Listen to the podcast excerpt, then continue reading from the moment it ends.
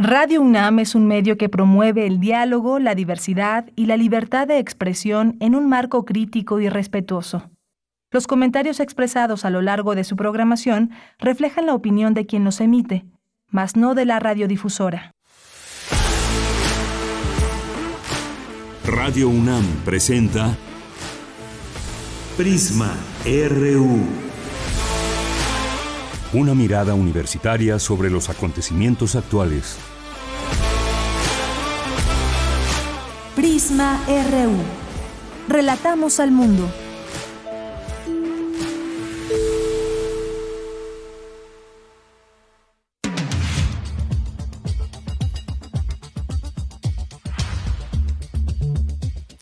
Muy buenas tardes, muchas gracias por acompañarnos ya aquí en Prisma RU en esta tarde de jueves 16 de junio del año 2022.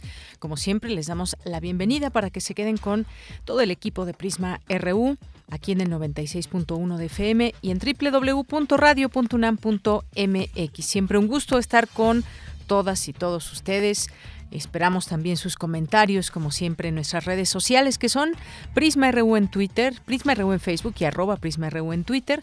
Muchas gracias por su atención y comentarios. Pues, ¿qué tenemos para el día de hoy en la información? Hoy vamos a hablar Finalmente, pues se abre el registro de vacunación universal contra COVID-19 para niñas y niños de 5 a 11 años de edad. Ya ven que eh, pasados unas semanas fue de 11 años en adelante, ahora de 5 a 11 años. Sigue siendo Pfizer el biológico a aplicar. Estaremos platicando de esto con la doctora Susana López Charretón, que es experta en virología y también por supuesto tendremos eh, eh, pues una conversación con ella sobre cómo han ido incrementándose los casos de COVID-19 se niega que sea una quinta ola, pero sí hemos tenido pues aumentos en los contagios. Vamos a platicar de esto con ella. Si tienen alguna pregunta, pues no duden en hacerla llegar en nuestras redes sociales. Vamos a platicar también de un programa de becas de formación en tecnologías en TIC, así que no se pierdan si están interesadas, interesados en ello, pues aquí es el momento de escuchar esta entrevista con la licenciada en Administración Nancy Escocia Martínez, quien colabora en el área de becas y Servicio Social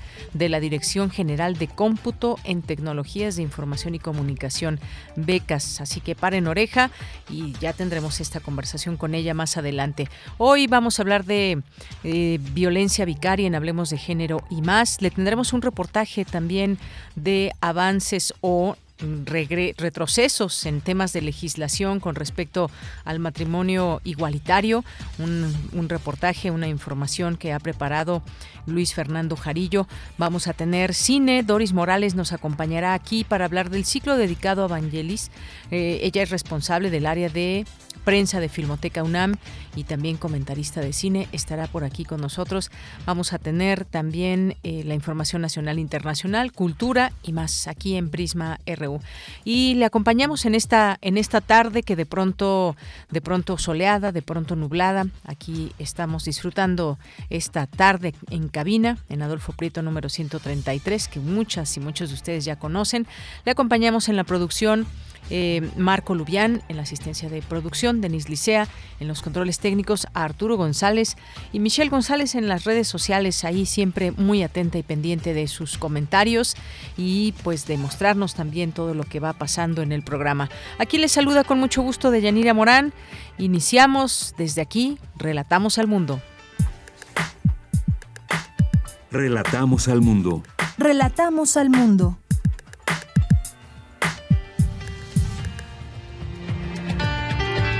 Una de la tarde con seis minutos en la información universitaria, sociedad y comunidad universitaria solidarias con los afectados por el huracán Ágata en Oaxaca. Más adelante nuestra compañera Dulce García nos hablará del recorrido que hizo por el centro de acopio que se instaló en la UNAM y en el Estadio Olímpico Universitario. En México los derechos humanos se violan masivamente y de manera generalizada, asegura Mariclera Costa, presidenta fundadora y miembro del Consejo Directivo de la Comisión Mexicana de Defensa y Promoción de los Derechos Humanos. La militarización es un fenómeno que trastoca la vida de las personas y está en la raíz de muchos de los problemas del país, expuso el investigador Alejandro Madrazo Layuz. Coinciden activistas en la necesidad del reconocimiento social y legal a la población LGBT en México. En la información nacional, el presidente Andrés Manuel López Obrador pidió que sea pública la información que se tiene sobre el exsecretario de Seguridad Pública, Genaro García Luna, quien está detenido en, Estados Unidos, acusado de presuntos vínculos con el crimen organizado. Se le, perdón, se le complica este asunto porque pues, se han revelado unas conversaciones en donde pues, él mismo estaría dando ciertas órdenes. Se ha hecho todo un escándalo con esto y seguiremos pues, ahí muy atentos a lo que suceda con esta información importantísima que revela mucho sobre el caso García Luna. La Secretaría de Salud abrió el registro de vacunación universal contra COVID-19 para niñas y niños de 5 a 11 años. El biológico será de la farmacéutica Pfizer BioNTech, a la que se le compraron 8 millones de dosis. El Servicio Meteorológico Nacional prevé que el huracán Blas se desplace paralelo a las costas de Michoacán y Colima. En la información internacional, el Consejo de Europa condenó las violaciones de los derechos humanos cometidas por las autoridades rusas de ocupación contra las minorías étnicas en Crimea. Hoy es el Día Mundial de la Tortuga Marina. Tiene el planeta más de 200, tiene en el planeta más de 200 millones de años. Hoy en la UNAM, ¿qué hacer? ¿Qué escuchar? ¿Y a dónde ir? Hoy es jueves de Gaceta UNAM y en su portada nos presenta el tema Laboratorio de Bioseguridad Nivel 3. Conoce todo acerca de este innovador centro de investigación, donde personal del Instituto de Investigaciones Biomédicas de la UNAM podrán trabajar virus como el SARS-CoV-2 y bacterias altamente patógenas para el ser humano. Además, en el nuevo número de la Gaceta de la UNAM podrás conocer todos los detalles de la novena Conferencia Latinoamericana y Caribeña de Ciencias Sociales, celebrada recientemente en distintos recintos de nuestra máxima casa de estudios. Consulta la Gaceta de la UNAM que se encuentra disponible en www.gaceta.unam.mx. Te recomendamos la serie Revista de la Universidad, coproducción de Radio UNAM con la Revista de la Universidad de México. Esta serie aborda el tema mensual de la Revista de la Universidad a través de la opinión de un especialista. Hoy jueves 16 de junio, Revista de la Universidad ofrece la emisión Escrituras Vegetales, tercer programa del tema Plantas, en el que la licenciada Carolina Estrada, gestora cultural y creadora de talleres de escritura vegetal, nos dice cómo el tema de las plantas aparece en la escritura y lo que nos enseñan a la hora de escribir. Sintoniza hoy el 96.1 de FM en punto de las 16 horas después del corte informativo. La Casa Universitaria del Libro de la UNAM te invita a la presentación del libro Banda Sonora del escritor Sergio Martínez que contará con la presencia de Iván Carrillo, Carlos Arellano, Iván García, Alejandro Carrillo y su autor Sergio Martínez. La cita es hoy, en punto de las 17 horas, en el salón principal de la Casa Universitaria del Libro de la UNAM, ubicada en Calle Orizaba número 24, Colonia Roma Norte. La entrada es libre y el cupo limitado. No olvides llevar tu cubrebocas y respetar en la medida de lo posible la sana distancia.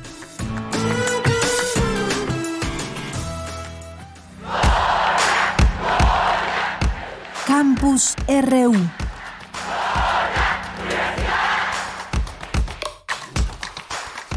Una de la tarde con 11 minutos. Entramos a nuestro campus universitario de este día, jueves 16 de junio.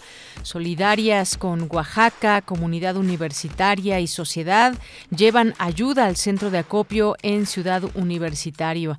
Universitaria Dulce García hizo un recorrido por este centro de acopio que se ubica, como la habíamos mencionado, en el Estadio Olímpico Universitario. ¿Qué tal, Dulce García? Muy buenas tardes. Adelante. Así es, Deyanira. Muy buenas tardes a ti al auditorio. Deyanira, debido a los graves daños que el huracán Ágata ocasionó en días pasados en poblaciones y comunidades de la costa y la sierra de Oaxaca, la Universidad Nacional Autónoma de México abrió un centro de acopio para que tanto los universitarios como la sociedad en general pudieran eh, colaborar solidariamente con numerosas familias que quedaron de Yanira sin techo y sin comida. Este centro de acopio se, busca, se ubica, como tú bien lo comentabas, en las astas banderas del eh, Estadio Olímpico Universitario del lado de la Avenida Insurgentes. Inicia sus actividades a partir de las 8 de la mañana y hasta las 19 horas. Y justo esta mañana de Yanira estuvimos ahí y desde muy temprano empezaron a llegar las personas para colaborar con esta ayuda. ¿Qué te parece si escuchamos a la señora Isis Santos que nos compartió parte de lo que ella llevó y lo que considera eh, importante de esta ayuda? Adelante.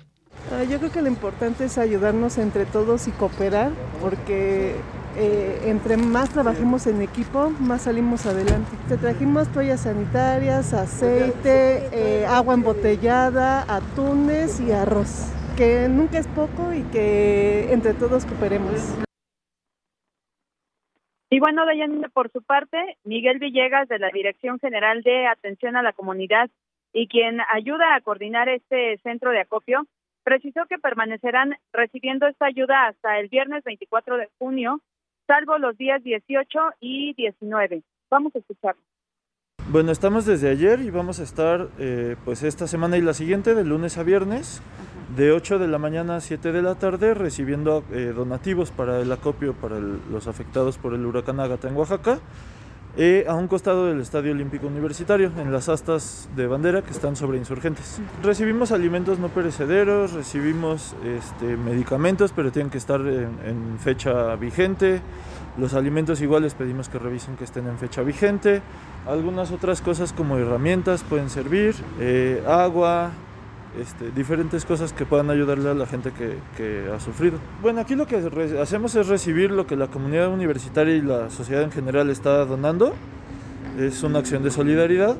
Aquí lo organizamos, vamos organizándolo en categorías y ya después, pues una vez que termine la siguiente semana, vamos a ir a hacer la entrega. Y bueno, Deyanira, se sugiere colaborar con víveres como agua embotellada, latas de comida vigentes, frijol, arroz, aceite, artículos de baño, estos pueden ser papel, jabón, toallas femeninas, pañales, ropa en buen estado, láminas también tubulares para la reconstrucción de viviendas, así como cobijas y colchonetas. Hace unos días, de Yanira, eh, platicábamos justo que la temporada de huracanes continuará hasta noviembre, así que hay que estar pendientes de cómo acontece, pero sobre todo recordar que estos fenómenos meteorológicos suelen golpear más fuertemente a los municipios considerados de muy alta marginación, por lo que es urgente la solidaridad de todas y de todos. Esta es la información de Yanira. Pues gracias, gracias Dulce por este reporte y ahí pues este acopio importante que se hace desde la solidaridad y con esta organización desde la UNAM. Muchas gracias. Gracias a ti, muy buenas tardes. Buenas tardes, Dulce. Nos vamos ahora con Cindy Pérez Ramírez. Coinciden activistas en la necesidad del reconocimiento social y legal a la población LGBTIQ. ¿Qué tal, Cindy? Buenas tardes, adelante. ¿Qué tal, Deyanira? Muy buenas tardes a ti y a todo el auditorio. Uno de los grandes retos que tiene la población LGBTIQ y no binario es el reconocimiento legal y social, puesto que. Sí, Cindy. ¿Nos escuchas?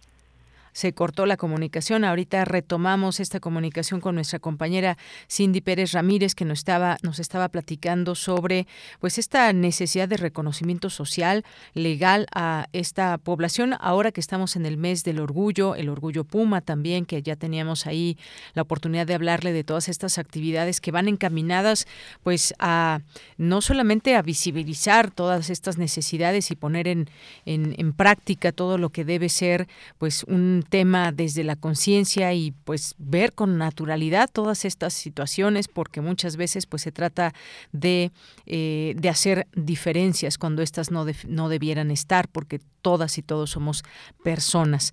Vamos a eh, recuperar esta información en unos momentitos más para que nos dé todos estos detalles. Sí, Cindy, nos estabas comentando. Deyanira, muy buenas tardes. Uno de los grandes retos que tiene la población LGBTIQ y no binario es el reconocimiento legal y social puesto que no existen facilidades en instituciones como el registro civil. Esta fue una de las reflexiones de Sam Astrid Shanat, creador digital y parte de la resistencia no binarix, durante el tercer conversatorio organizado por el Centro de Investigaciones y Estudios de Género de la UNAM, Retos Contemporáneos del Movimiento LGBTIQ en México. No hay un trámite administrativo como tal tan sencillo como para cambiar tus documentos a no binaria. Últimamente se ha dado, sí, y eso ha pasado en Monterrey, ha pasado en Guadalajara y hay personas aquí que han podido tramitar su acta de nacimiento y sus otros documentos como eh, no binario y su cambio administrativo. Esto ha sido a partir de amparos. pero de todas formas, estas actas, estos documentos quedan en un limbo legal bastante problemático, porque al momento de querer usarlos, al momento de querer, eh, por ejemplo, ir al SAT, ir a sacar una cuenta a un banco, este, ir a los centros de salud, pareciera que ese documento tiene muchos problemas, que no hay una validez legal en todas estas instituciones, que todavía están en ese rezago. En tanto, Sonny Rangel, activista, locutor y servidor público, habló de la desinformación y el papel que deben tener las instituciones para respaldar a la población LGBT y Q+. Sigue habiendo una falta de compromiso una falta de respaldo de las mismas para poder eh, sostener eh, argumentos como lo es el uso del lenguaje inclusivo para incluir otras experiencias de género, poder llegar con la gente no, no solo lo estoy diciendo yo, lo digo yo porque me respalda tal, tal, tal, tal, tal, así como llegan, es que la RAE no admite, bla, bla, bla, pero la RAE admite que puedas escribir solo con acento o sin acento, o que puedas escribir oscuro con la B o sin la B, o incluso palabras anglosajonas y el lenguaje se transforma para que llegue a la sociedad de manera más clara. Yanira, este fue el reporte del tercer conversatorio Retos Contemporáneos del Movimiento LGBTIQ en México en el marco del segundo ciclo de conversatorios sobre género, salud y sexualidad organizado por el Centro de Investigaciones y Estudios de Género de esta Casa de Estudios. Muy buenas tardes. Gracias, Cindy. Muy buenas tardes. Bien, pues retos contemporáneos efectivamente de la población LGBT y y también para todas y todos nosotros, por supuesto, porque pues eh, algo que de las cosas que van cambiando, se van pretendiendo cambiar, pues tiene que ver por ejemplo, con el lenguaje inclusivo, que ya escuchábamos ahí, todo este tema de la RAI y una polémica, por supuesto, debate que hay en torno al lenguaje inclusivo, que aquí, por supuesto, seguiremos dando auge a todo ello. Nos vamos ahora con mi compañera Virginia Sánchez. Los derechos humanos son interdependientes e indivisibles, señala Mariclera Costa, presidenta fundadora y miembro del Consejo Directivo de la Comisión Mexicana de Defensa y Promoción de los Derechos Humanos, además quien lleva ya largo trecho en todo este tema de los derechos Humanos. ¿Qué tal, Vicky? Muy buenas tardes. Adelante. Hola, ¿qué tal, Bella? Muy buenas tardes a ti y al auditorio de Prisma RU. Una gobernanza democrática que asegura las libertades fundamentales, que cuenta con una división de poderes, con contrapeso y rendición de cuenta, es una gobernanza que permite que florezcan y evolucionen los derechos humanos. Así lo señaló Mariclera Costa, presidenta fundadora y miembro del Consejo Directivo de la Comisión Mexicana de Defensa y Promoción de los Derechos Humanos, durante la conversación que mantuvo con Francisco Valdés Ugalde como parte del programa Conversaciones de Política para Ciudadanos, que presenta el Instituto de Investigaciones Sociales de la UNAM, donde se abordó la situación actual de los derechos humanos en México. La experta aseguró que el fundamento de la doctrina de los derechos humanos es que son interdependientes e indivisibles. Escuchemos. El disfrute de un derecho depende del disfrute de otros derechos. Y la división se debe, como ya lo dije, primero a, un tema de evolución, digamos, de reclamos sociales, porque los derechos humanos finalmente son la codificación de luchas sociales y políticas. Pero ya una vez que se establece, digamos, el régimen internacional de derechos humanos en el sistema de Naciones Unidas, para decirlo así muy rápidamente, y se adopta la Declaración Universal de Derechos Humanos y se empieza a desarrollar los tratados internacionales, el Pacto de Derechos Civiles y el Pacto de Derechos Económicos y Sociales, se dividen esos, esas dos familias de derechos por razones netamente políticas también dijo que para que pueda haber un disfrute pleno de los derechos humanos, la democracia tiene que ir ligada a un Estado de Derecho democrático que establezca reglas claras, accesibles a todos y que permita la coexistencia pacífica entre los ciudadanos, que ejercen sus derechos y que garantice la solución civilizada y no militar de los conflictos. En el caso de México, señaló, los derechos humanos se violan masivamente y de manera generalizada. Existe un colapso del Estado de Derecho, de la gobernanza democrática. Escuchemos qué dijo al respecto. Mientras no logremos transitar de esta situación a una gobernanza democrática basada en un Estado de Derecho democrático, en donde los derechos sean iguales para todos y todos tengamos acceso a la justicia, no vamos a poder respetar y proteger los derechos humanos. Y tendríamos que asumir que en México los derechos humanos se violan masivamente y en forma generalizada. Y que por lo tanto esto requiere de una serie de medidas extraordinarias para lograr construir un Estado de Derecho y garantizar el acceso a la justicia en todos los ámbitos, ¿eh? no estoy hablando solamente de unos cuantos. Y a eso se le llama justicia transicional. Por lo que advirtió, se tiene que buscar otras formas de movilización para lograr revertir esta situación y construir un Estado de Derecho democrático. Y eso dijo, es el gran llamado a la ciudadanía mexicana. De ella, esta es la información. Gracias, Vicky. Muy buenas tardes. Muy buenas tardes. Continuamos. Queremos escuchar tu voz. Síguenos en nuestras redes sociales. En Facebook como Prisma RU y en Twitter como arroba PrismaRU. Bien, continuamos, continuamos. Vamos a platicar en este momento, en esta primera charla, en la primera hora de Prisma RU, con la doctora Susana López Charretón, que es miembro del Colegio Nacional, científica, experta en virología, investigadora del Instituto de Biotecnología. Doctora, ¿cómo está? Bienvenida, buenas tardes. Hola, Mira, buenas tardes, ¿qué tal? Todo bien acá. Qué bueno, doctora, porque ahora pues tenemos ya un registro que se está aumentando los casos de COVID, incluso pues se da un registro del 71% en los casos de COVID-19 de en las últimas semanas, esto lo informó la Organización Panamericana de la Salud y agregó que la región de las Américas presenta una tendencia a la alza. Las autoridades aquí en México dicen no estamos en una quinta ola de COVID, eh, pese a que en México en las últimas 24 horas se han reportado 8.206 contagios y suman 5.833.738 en total, pero la Secretaría de Salud informa que se registraron 37 muertes también por este virus, lo que se acumula ya en toda esta pandemia 325.242. ¿Cómo ve usted este tema eh, de los contagios que se han ido elevando en estas semanas? Ya hay vacunación, ya incluso ahorita también platicaremos de los niños, pero ¿cómo ve ¿Estamos o no en la quinta ola? Pues eh, a lo mejor no le quieren llamar quinta ola para no causar eh, pues miedos, ¿no?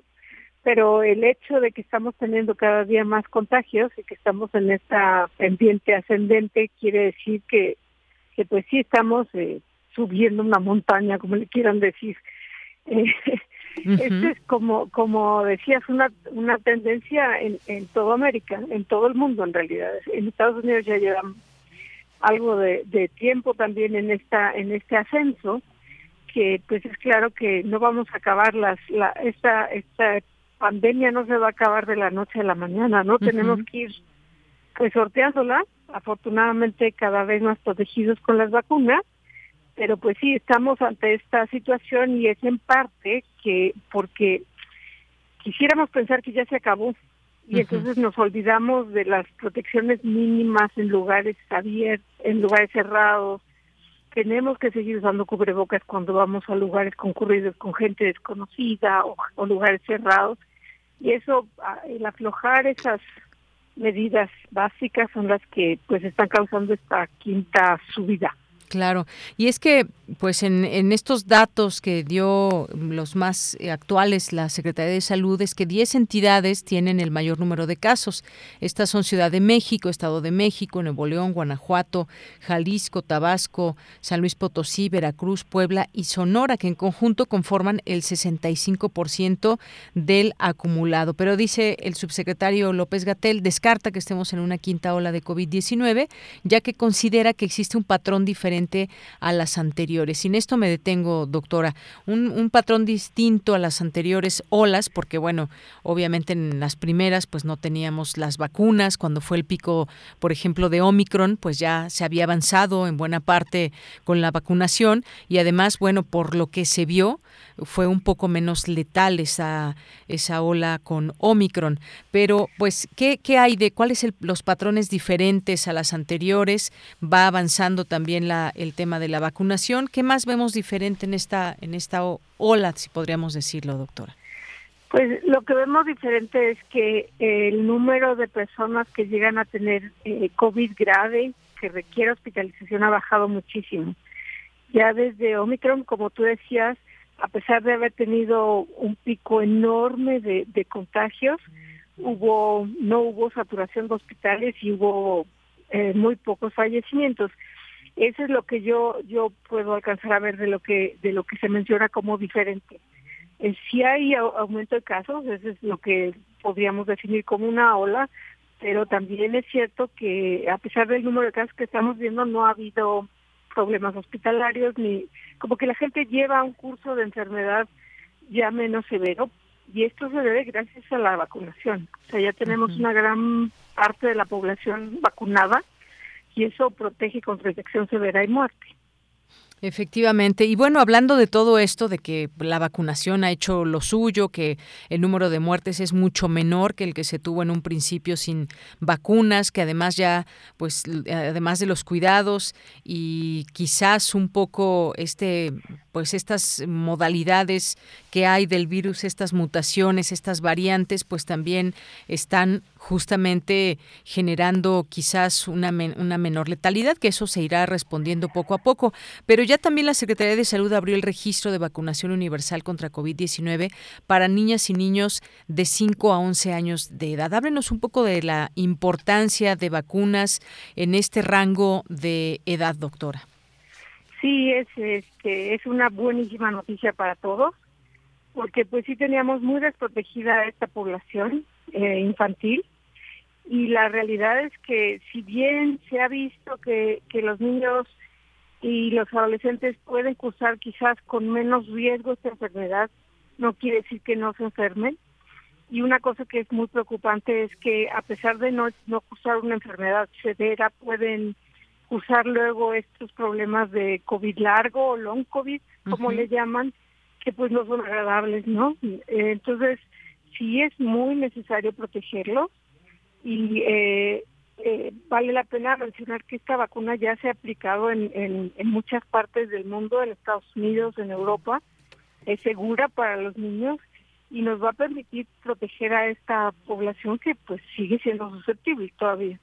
Efectivamente, sigue siendo susceptible, como usted bien me indica, no es que nos enfermen. Lo que sí ha pasado y lo que se vio a lo largo hasta este momento de la pandemia es que tenían pues una eh, mayor protección quizás natural de no enfermar gravemente. Eh, se vieron pues me parece en porcentaje es la población que menos hospitalizaciones tuvo, aunque sí las hubo y eso es importante de recalcarlo, pero naturalmente que sigue siendo pues quizás un poco entre un misterio y no saber por qué las personas o por qué los niños, en este caso las, las niñas y los niños tienen pues como si tuvieran unas defensas naturales contra este virus frente a poblaciones de mayor edad. Esto es algo que pues es un indicativo importante, doctora pues sí, eso todavía tenemos muchas cosas por aprender, ¿no? De, qué es lo que está haciendo eh, que afortunadamente esta población de menor edad sea eh, sufra menos consecuencias. En parte también, eh, pues lo que hemos visto es que la mayor parte de las personas que llegan a cuadros graves tienen otro tipo de comorbilidades que se acumulan con la edad, desafortunadamente, ¿no? Pero sí debe de haber otros factores. Ahora, eh, yo creo que lo, lo que es muy importante es decirles a todos los papás de niños de este rango de edad que, que, que se inscriban, porque ya se abrió la inscripción a la vacuna como la que se abrió para más mayores, y que no falten esa cita, porque pues la realidad es que necesitamos protegernos todos para que ya no siga circulando el virus. Los niños a lo mejor no tienen una enfermedad tan grave, pero se enferman y pueden contagiar a adultos de su casa. Y eso, eso es lo que se trata de, de interrumpir ese ciclo, es lo que tenemos que interrumpir. Así es. Y bueno, pues finalmente también dejar en claro, antes de, despedirnos, doctora, que hay una seguridad, cómo podemos también convencer a aquellas personas que sus pequeños eh, sean inscritos en estos, eh, en este registro que tiene el gobierno. Muchas veces, pues se habla y con justa razón creo que tenemos muchas preguntas. Una vacuna que se hizo tan rápido, si es segura para todas y todos, y sobre todo ahora con, eh, con los más pequeños. ¿Qué tan, qué tanta seguridad qué tanta confianza podemos tener para pues llevar a nuestras hijas, nuestros hijos a vacunarse. Sí, pues este, yo creo que lo más eh, sencillo de, de, ilustrar, digamos, es que esta es una vacuna que se ha aplicado en México muy eh, muy abundantemente. Es la vacuna Pfizer la que se va a dar en esta en esta primera temporada. Se sabe que ha habido eh, una protección buenísima para los adultos y esta misma vacuna se ha puesto en niños eh, en todo el mundo y no ha habido problemas eh, de llamar la atención, no ha habido mayores problemas, es segura, ya tenemos la prueba de otros países.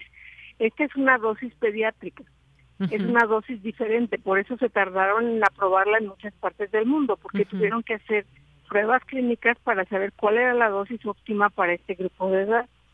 Y entonces eh, vale la pena mencionar que esta es una dosis especial para niños que ya se ha aprobado y bueno, muchos de, de, de la población mexicana ya han pasado por esta vacuna sin ningún problema y con protección.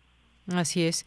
Bueno, pues además también la Organización Mundial de la Salud, que pues sí también tardó un poco, porque justamente, pues no es que no es que tardara en decirlo en, mala onda ni mucho menos, sino que también dio sus pautas primero quienes debían de ser vacunados y posteriormente llegar a estas edades tempranas. Así que, pues es el momento. Llegó a México, en otras partes eh, del mundo también, en otros países que ya este rango de edad empezó antes, en otros no ha comenzado. Bueno, en el caso de México, si se tiene esta posibilidad, pues hay que llevar a las niñas y a los niños. Pues doctora, sí, sí dígame doctora. perdón, ¿Sí? bueno, vale la pena también mencionar que ya también están en pruebas eh, las vacunas para niños de seis meses a dos años, que también es una población importante y que están ya en, en, vías de aprobación en algunos países del mundo. Entonces, seamos pacientes, pero todos van a acabar vacunados. En este momento es muy importante que los papás sean conscientes de que esta vacunaciones de cinco años en adelante, porque está aprobado para esas edades. Edades más pequeñas aún no, han sido probadas y entonces no vale la pena insistir en que vacunen a chiquitos más chiquitos. Claro que sí. Bueno, pues tener en cuenta todo esto, lo que van diciendo las autoridades, pero tener esta certeza de que es mejor estar vacunada o vacunado. Muchas gracias, doctora. Con gusto. Buenas tardes. Gracias, muy buenas tardes. Siempre muy agradecidos en este espacio con la doctora Susana López Charretón, miembro eh, del Colegio Nacional, científica, experta en virología, investigadora del Instituto de Biotecnología. Pues ahí vamos con estas pautas que fue dando poco a poco la Organización Mundial de la Salud. Continuamos. Prisma RU. Relatamos al mundo. Bien, seguimos con nuestra charla, con esta charla que ahora es hablar del programa de becas de formación en tecnologías de información y comunicación. Y para ello hemos invitado a este espacio y nos da mucho gusto recibirla a la licenciada en Administración, Nancy Escocia Martínez, quien colabora en el área de becas y servicio social de la Dirección General de Cómputo y Tecnologías de Información y Comunicación. ¿Qué tal, licenciada Nancy? Bienvenida, muy buenas tardes. Buenas tardes, Deyanira. Muchas gracias. Pues gracias por estar por aquí. Eh, pues cuéntenos de este programa de becas, becas y servicio social de la DGTIC. Hay varios temas que pueden interesarles a las personas que nos puedan estar escuchando de Comunidad UNAM. Cuéntenos, por favor. Así es, mira, Deyanira, el programa de becas de formación en tecnologías de información de la DGTIC eh, es una propuesta académica está dirigida a estudiantes de nivel licenciatura eh, que están interesados sobre todo en profundizar eh, sus conocimientos en el campo de las TIC. Eh, pues los chicos participan en una primera etapa de capacitación que se denomina prebecarios y ahí toman una serie de cursos de acuerdo a la línea de especialización que eligen y posteriormente son, son incorporados a proyectos institucionales de, de la DGTIC, en donde obtienen experiencia profesional y obviamente aplican los conocimientos que adquirieron durante la capacitación, pero también combinados con su formación profesional, ya de acuerdo a las licenciaturas que están cursando en la universidad. Y por eso es que hay una pues gran variedad de temas, enfoques también, eh, sobre todo también áreas que pudiéramos decir que hay para estas becas. Eh, cuéntenos ahora, licenciada, pues cuáles son estas, digamos, estas grandes temáticas que hay, estas posibilidades para tomar alguna beca. Así es, mira, tenemos 10 líneas de especialización eh, como tecnologías para la educación, desarrollo de medios audiovisuales, eh, ingeniería de software, realidad virtual, telecomunicaciones, etcétera. Eh, al final les podemos proporcionar la página para que puedan verla, para que puedan ver la oferta que existe. en este momento tenemos cuatro convocatorias abiertas que son TIC para la educación, desarrollo y evaluación de accesibilidad web, desarrollo de medios audiovisuales y animación 3D e ingeniería de software. Muy bien. Y bueno, también algo que quisiera preguntarle, ¿cuáles son las, em, eh, las características, los requisitos que se tienen? Ya mencionaba usted que son estas becas para alumnas y alumnos de licenciatura. ¿Tienen que ser algunas áreas en específico? A lo mejor alguien que, no sé, nos esté escuchando de ciencias políticas, también puede tomar una de estas becas o no se relaciona.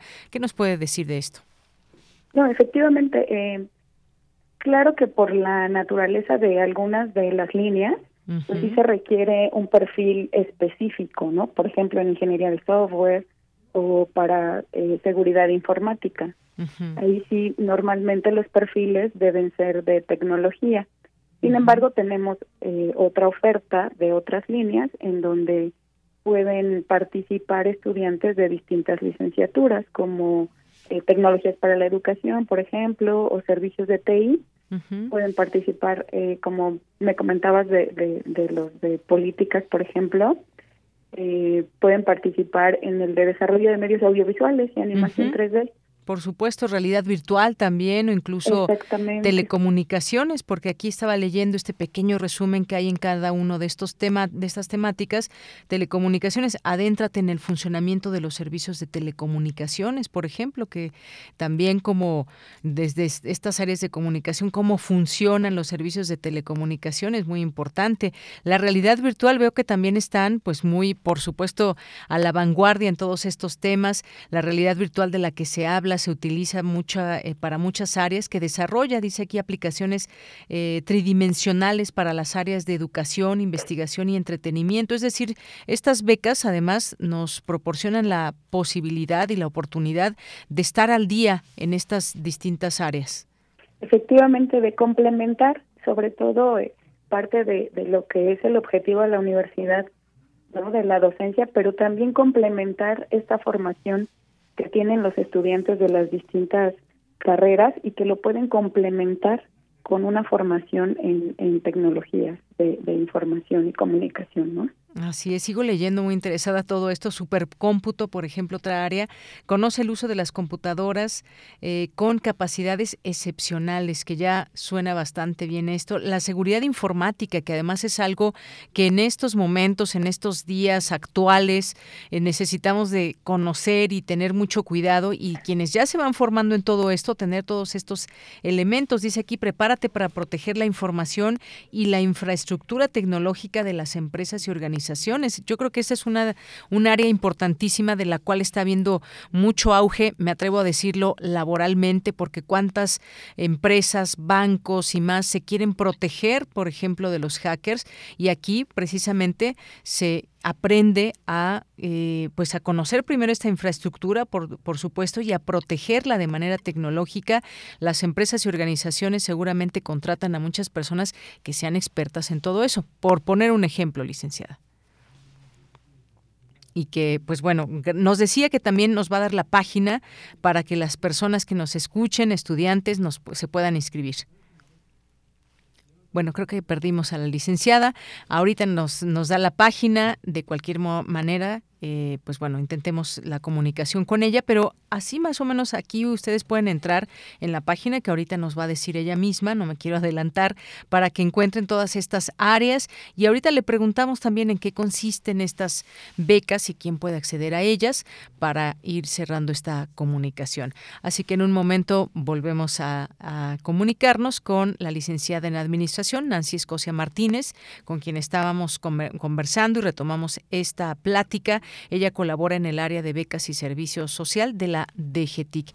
Decía, licenciada Nancy, que hay cosas tan interesantes también como el caso de la seguridad informática y todas estas empresas, organizaciones que quieren protegerse. Y aquí desde la UNAM, pues se prepara a estas eh, jóvenes, a estos jóvenes para que puedan continuar con sus estudios. Antes de que nos dé la página, ¿quiénes pueden acceder a estas becas y en qué consisten estas becas?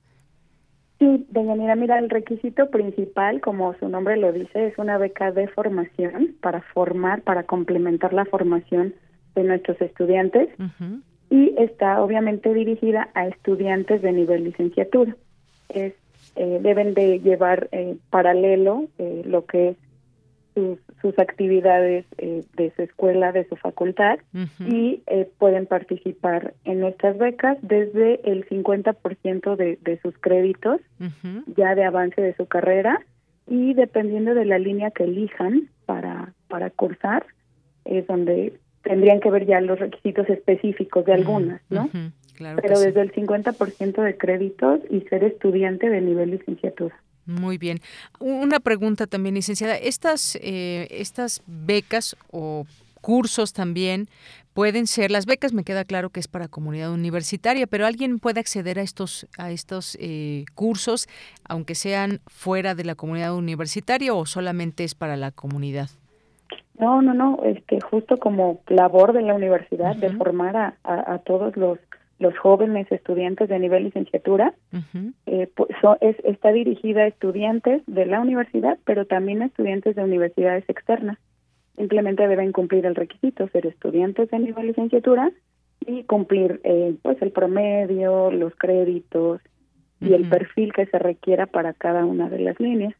Muy bien. Bueno, pues ahora sí, díganos cuál es la página para que las personas que nos estén escuchando puedan entrar, conocer. Ahí vienen todos los temas. Si ustedes ponen más información, pues ahí ya les despliega todos estos objetivos, a quién va dirigido, cuáles son los requisitos. ¿Cuál es la página, licenciada? Es www.becas de becas y servicio social punto tic .unam.mx. Muy bien, pues ahí está becas y ss.tic.unam.mx. Ahí pueden encontrar toda esta oferta para quienes quieran seguir con esta formación importante y que estén cursando su licenciatura. A veces no, no, em, pues no aprovechamos todo lo que nos da la universidad y esta es una de las cosas que les decimos que pueden aprovechar enormemente. Así que pues no me resta más que agradecerle, licenciada Nancy, o no sé si quiera agregar algo más antes de despedirnos. Eh, no, pues agradecer el espacio y obviamente sí aprovecharlo para invitar a todos los estudiantes, a todos los jóvenes que, que estén interesados en complementar su formación en tecnología, pues que, que vengan, que, que conozcan nuestros programas, que se animen a participar y a complementar su, su formación profesional. Eh, y finalmente, como te comentaba, tenemos cuatro convocatorias abiertas que estamos por ya por cerrar eh, los registros, entonces los invitamos a que entren, revisen las fechas y se animen a participar con nosotros. Muchísimas gracias.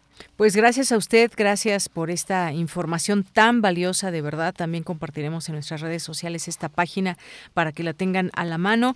Gracias, licenciada Nancy, quien eh, Nancy Escocia Martínez, quien colabora en el área de becas y servicios social de la Dirección General de Cómputo y Tecnologías de Información y Comunicación. Gracias.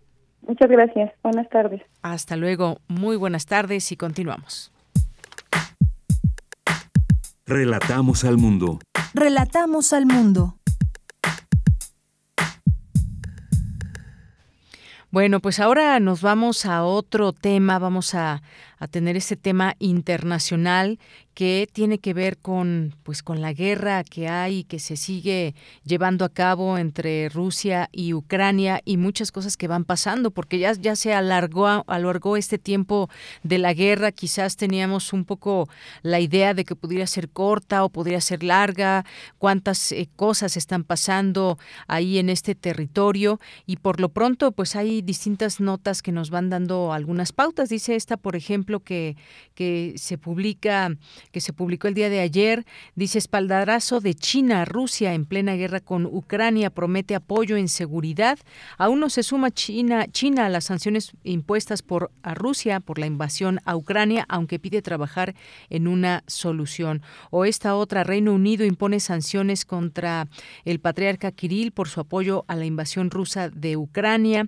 Alemania espera entregar sistemas de misiles a Ucrania entre julio y agosto. Cosas que van pasando en esta guerra y hemos hoy invitado de manera muy especial al doctor Moisés Garduño García, que es profesor investigador de la Facultad de Ciencias Políticas y Sociales de la UNAM, especialista en estudios árabes e islámicos contemporáneos. Doctor, bienvenido a este espacio. Muy buenas tardes. De, de Yanira, muy buenas tardes. Un saludo para usted y para toda la amable audiencia que nos escucha. Un placer estar aquí. Muchas gracias, doctor. Pues, ¿cómo ve esto que ya va siendo una, una guerra que se va alargando, pero que hay distintos elementos, se sigue apoyando a Ucrania con armamento? ¿Qué está pasando en estas eh, regiones? Como un análisis después de todas estas semanas, ya meses de guerra. Eh, bueno, lo primero que yo diría a raíz de todos estos días es que hay una agudización de la inseguridad alimentaria como efecto directo del conflicto ruso-ucraniano. Yo empezaría por ahí porque, como lo hemos visto en muchos países, no solamente en Estados Unidos, sino también en México y en otras partes de Asia, la inflación, las altas tasas de inflación que estamos viviendo y experimentando como ciudadanos, pues están relacionadas también ampliamente con el hecho de que Rusia representa, por ejemplo, el 18% de las exportaciones mundiales de trigo, o que Ucrania represente, por ejemplo, el 16% de las exportaciones mundiales de maíz, ¿no? Para darnos una idea, ambas naciones, Rusia y Ucrania, representan juntas el 80% de la producción mundial de aceite de girasol, que es el que la gran mayoría de la gente utiliza para el consumo diario de alimentos. Y pues el hecho de que todos estos eh, porcentajes de los que hablamos estén, digamos, en entredicho para ver si van a estar circulando por las cadenas de suministro en la economía internacional, pues están generando fuertes preocupaciones en países dependientes de este tipo de cereales como países como Líbano, Turquía, por ejemplo, o el propio Egipto, y esto pues está relacionado directamente con riesgos de protesta social. Entonces, eh, lo que lo que podemos decir en este primer momento es que el conflicto que se está alargando es directamente proporcional a riesgos colaterales mucho más fuertes en términos humanitarios, no solamente en Europa Oriental o la frontera misma que está experimentando la guerra entre Rusia y Ucrania, sino en buena parte del mundo. Eh, por citar un ejemplo, el caso de países como Sri Lanka, que tenían deuda externa a pagar por parte de instituciones como el Banco Mundial o Fondo Monetario Internacional, pues han dejado de pagar la deuda para dedicarse estrictamente a garantizar la autosuficiencia alimentaria, porque no pueden estar pagando una deuda cuando el precio de los alimentos está creciendo, ¿no? Lo mismo pasa con los combustibles, lo mismo pasa con eh, otro tipo de mercancías relacionadas con, con los eh, altos precios de la gasolina. Es en primera instancia la agudización de la inseguridad alimentaria. Y como segundo punto, para entrar en esta, en esta discusión, pues hay que pensar también eh, que el impacto de, los energéticos en la zona del Golfo, pues está exponiendo también una nueva crisis de desplazados, ¿no? Este, que no solamente son ucranianos, mucho ojo, sino hay que juntarla con otras crisis que hemos visto a lo largo de estos últimos años, como lo de Afganistán, que también tuvimos la oportunidad de conversar aquí en este espacio, la evidente, eh, digamos, crisis de refugiados en el caso de Siria, que no para de ser una crisis eh, tremenda y profunda en términos de desplazamiento, y bueno, también con lo que pasó con otras, eh, digamos, otros conflictos en Kazajistán, por ejemplo, a principios de este año, lo cual todo se conecta, ¿no? Porque pues mientras estamos viendo, y lo voy a decir con todas sus letras, una ayuda millonaria por parte de Estados Unidos a Ucrania, 40 mil millones de dólares en un principio, luego 350 millones más. El día de ayer o antier se anunciaron mil millones de dólares más.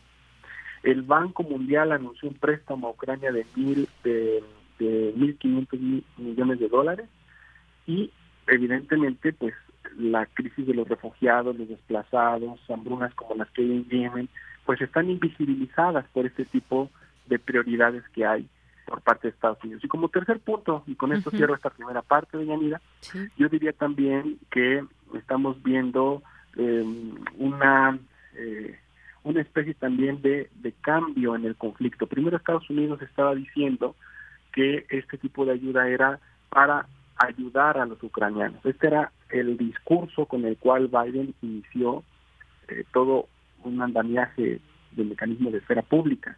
Pero ahora el discurso ha cambiado y este tipo de ayuda se dice que es para contener a Rusia. Ahí hay una diferencia muy importante, porque eh, la cuestión humanitaria en, en Ucrania ahora pasa a segundo plano, poniendo como principal prioridad la contención de Rusia y sus aparentes ambiciones, digamos, eh, militares y geopolíticas, pero esto me parece profundamente peligroso porque ahora lo que estamos viendo cuando vemos este flujo de dinero hacia Ucrania, pues es que estamos viendo cómo Estados Unidos está jugando su papel como potencia mundial en el terreno ucraniano y esta es la principal prioridad que tiene Estados Unidos en la mayor parte de su eh, protagonismo a nivel internacional. Lo pasó en la Cumbre de las Américas, donde superpuso la democracia sobre otros temas importantes como el desarrollo, la cooperación económica o la migración misma, que es también un problema muy grande acá. Y lo mismo está haciendo en Europa y en otras partes de Asia con ese discurso que trae Biden a un año casi ya de su presidencia.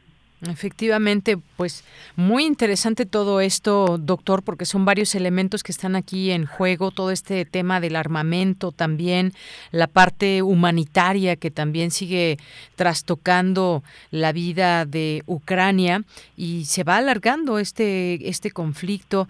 Eh, la parte económica también, doctor, la economía, esto que nos platicaba del aceite de girasol, de estas dos naciones, de Rusia y Ucrania, que son los mayores productores, y que impacta también en los precios, y no solamente de, de este producto, sino en general en Europa han tenido también algunas consecuencias, máxime de todo. Venimos podríamos decir, saliendo quizás de una pandemia tan fuerte como la que hemos tenido en el mundo, en el mundo entero, y esto ha afectado y luego pues tenemos una inflación también, todo este tema de la economía, que hacia dónde lleva esta guerra de entre Ucrania y Rusia para no solamente para estas estos dos países, sino también, por ejemplo, para Europa y luego el mundo entero también. Bueno, aquí una cuestión interesante es que también hay que ver quiénes están beneficiándose de esta guerra. Ah, y ya no voy a hablar tanto de las armamentistas y muchos medios de comunicación, que eso ya se ha hablado muchísimo. Evidentemente, las empresas que hacen las armas son una de las principales ganadoras. Sino también me voy a referir a actores estatales, por ejemplo, que han estado haciendo mucho dinero con los altos precios de los combustibles y que esto pues está generando una entrada de divisas que estos países no tenían contemplado y mucho menos después de una pandemia, ¿no? Por ejemplo, Arabia Saudita, eh, el excedente petrolero, pues eh, le ha dado ahora una cantidad aproximada de 110 mil millones de dólares tan solo entre diciembre de 2021 y marzo de 2022. Es decir, eh, ellos están llevando los saudis en estos momentos 49 mil millones de dólares extra que ellos habían más o menos como calculado cuando ya se iba saliendo supuestamente de la pandemia.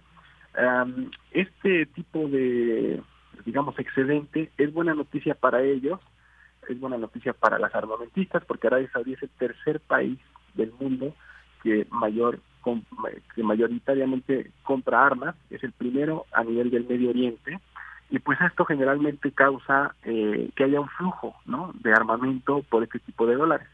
¿Cuál es eh, la preocupación en este sentido?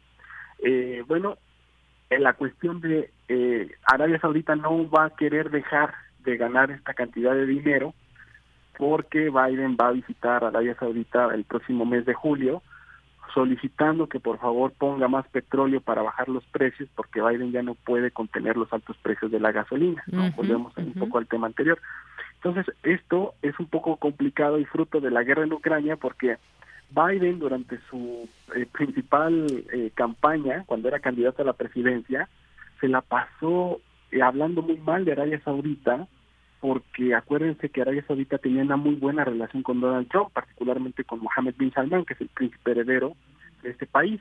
Y ahora, como el contexto geopolítico pues no sopla vientos a favor de Biden, Biden se ve en la necesidad no solamente de solicitar este aumento de la producción para bajar los precios del petróleo, sino de ir directamente a Arabia Saudita a hablar con un régimen que él mismo criticó hace año y medio.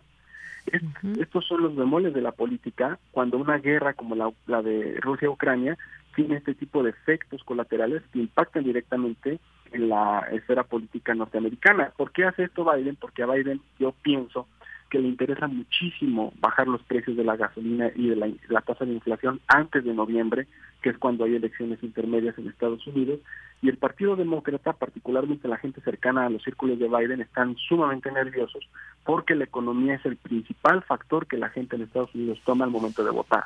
Entonces, es, esto es solamente un ejemplo, este, de Yanira y queridos amigos de la audiencia, de cómo los, eh, los efectos económicos de una guerra que aparentemente está en Europa Oriental, en las fronteras de Donetsk y Lugansk, afecta directamente los bolsillos de una población y de un gobierno que ha estado directamente implicado en, en enviar este, este dinero. Entonces mucha gente dice, ¿por qué enviamos en Estados Unidos dinero a Ucrania y aquí no tenemos dinero para subvencionar los precios de la gasolina, ¿no? Ese tipo de, de, digamos, este... pues sí, de cuestiones, paradojas, exactamente. ¿Qué tiene Biden en estos momentos? Sí, que tiene esto Biden enfrente y que también un tema de liderazgo, porque viene de una cumbre de las Américas, donde hubo discursos ahí de no inclusión para todos los países, y vienen pues retos muy, muy fuertes, vendrán también elecciones, y, pues ya veremos qué sucede. Ahí la sombra también, ahí la intención que no quita el dedo del renglón de Donald Trump en temas eh, políticos también, estar pues interviniendo en la política de su, de su país, pero bueno, pues veremos qué sucede con todo estos, eh, todos estos elementos, doctor. Totalmente, y si me permite el último comentario, aprovechando, pues esto que usted bien comenta de la crisis de la cumbre de las Américas, ahí me parece que hubo un error estratégico por parte de Estados Unidos en el hecho de no tocar el tema más importante después de la economía para el electorado norteamericano, que es el de la migración. Eh, cuando tenemos tal vez la crisis migratoria más importante de Estados Unidos en los 20 años, últimos 20 años, porque no nada más son mexicanos, sino también salvadoreños, guatemaltecos, haitianos, mucha gente en, que vive en crisis y que aspira a llegar al otro lado, pues eh, eh, simplemente el presidente mexicano no va y aunque se han citado posteriormente para hablar del tema migratorio, pues la cumbre donde Estados Unidos podría encabezar a nivel continental un tema crucial para su electorado y para toda la región de Centroamérica, México y ellos, que simplemente se deja a un lado en el nombre de la democracia, que es lo que ellos están superponiendo a raíz de lo que pasa en Ucrania. ¿no? Ese es otro ejemplo aquí en América Latina de cómo hay que ir ajustando esos errores estratégicos si es que no hay algún tipo de redoble en la popularidad del presidente Biden o una reacción por parte de la economía norteamericana frente a estas decisiones que se han estado tomando. ¿no? Efectivamente. Bueno, pues qué interesante esta charla que nos ha dado, eh, doctor, para pues seguir de cerca estas posibilidades que hay para esta guerra que no termina, que ya se ha prolongado, porque entre más tiempo pasa, pues también van sucediendo más cosas, más intenciones. Hay una población también que está pues cansada de estar en ese conflicto. Pues sí, seguimos muy atentos a todo lo que suceda y ya seguiremos platicando eventualmente, doctor. Muchas gracias. Quedan sus órdenes, Yanira. Gracias a ustedes. Un abrazo, hasta luego. Fue el doctor Moisés Garduño García, profesor e investigador de la Facultad de Ciencias Políticas y Sociales de la UNAM, especialista en estudios árabes e islámicos contemporáneos. Y pues muchas gracias por esta, por estos minutos. Nos vamos a ir a un corte, ya son las dos de la tarde en punto, y regresamos a la segunda hora de Prisma RU. Queremos escuchar tu voz. Síguenos en nuestras redes sociales. En Facebook como Prisma RU y en Twitter como arroba PrismaRU.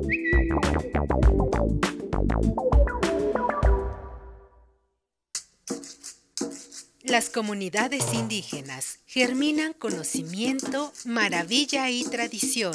Son el México profundo, el presente donde hilan un collar de flores. Xochicóscat, collar de flores con Mardonio Carballo, lunes 10 de la mañana por Radio UNAM. Experiencia sonora.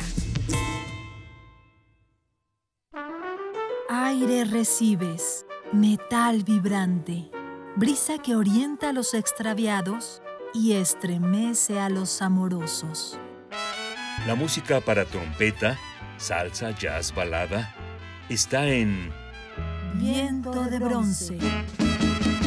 Con Juan Arturo Brennan, lunes a viernes 6.40 de la mañana y 15 horas. Radio UNAM. Experiencia sonora.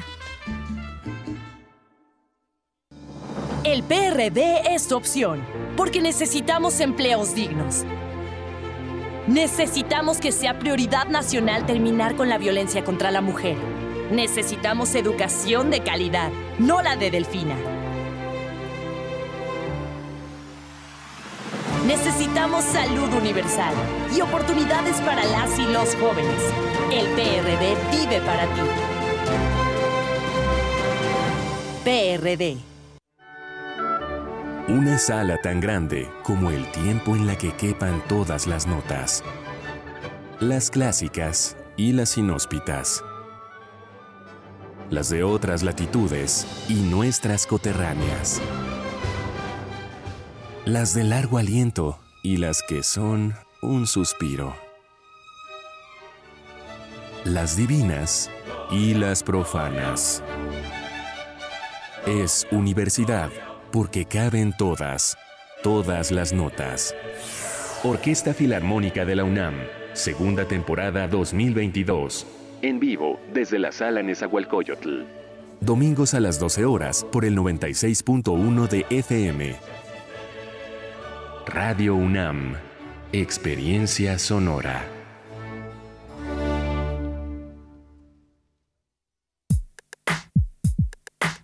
Relatamos al mundo. Relatamos al mundo.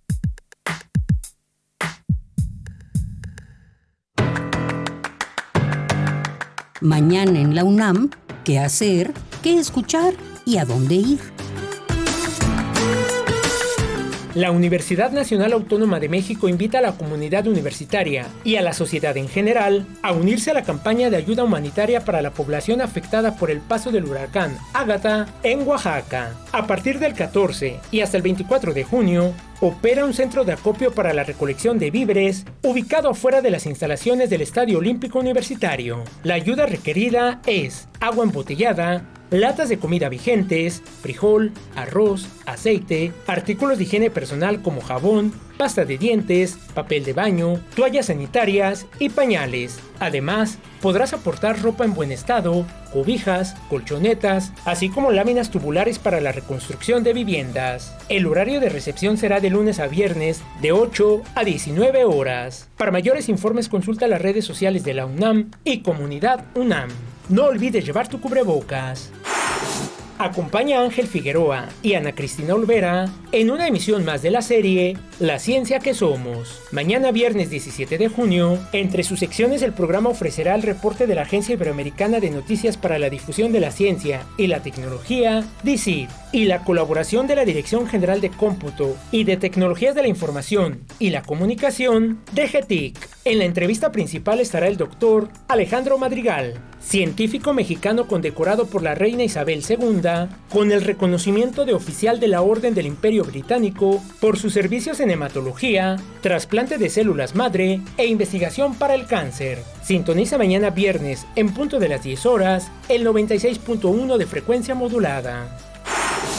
Como parte del ciclo Cine en el Centro Cultural Universitario, organizado por Cultura UNAM y la Filmoteca de la UNAM, se proyectará la cinta Los Animales Anónimos. El equilibrio de poder entre el hombre y el animal se invierte. En un campo remoto, cualquier encuentro con el dominante puede ser hostil. Esta cinta cuestiona el lugar y el papel que desempeñan los animales en nuestras sociedades. Las funciones se llevarán a cabo mañana viernes 17 de junio en punto de las 16 y 20 horas. Consulta la cartelera completa en las redes sociales de la Filmoteca de la UNAM y recuerda que antes, durante y después de cada función es obligatorio el uso de cubrebocas. Para Prisma RU, Daniel Olivares Aranda.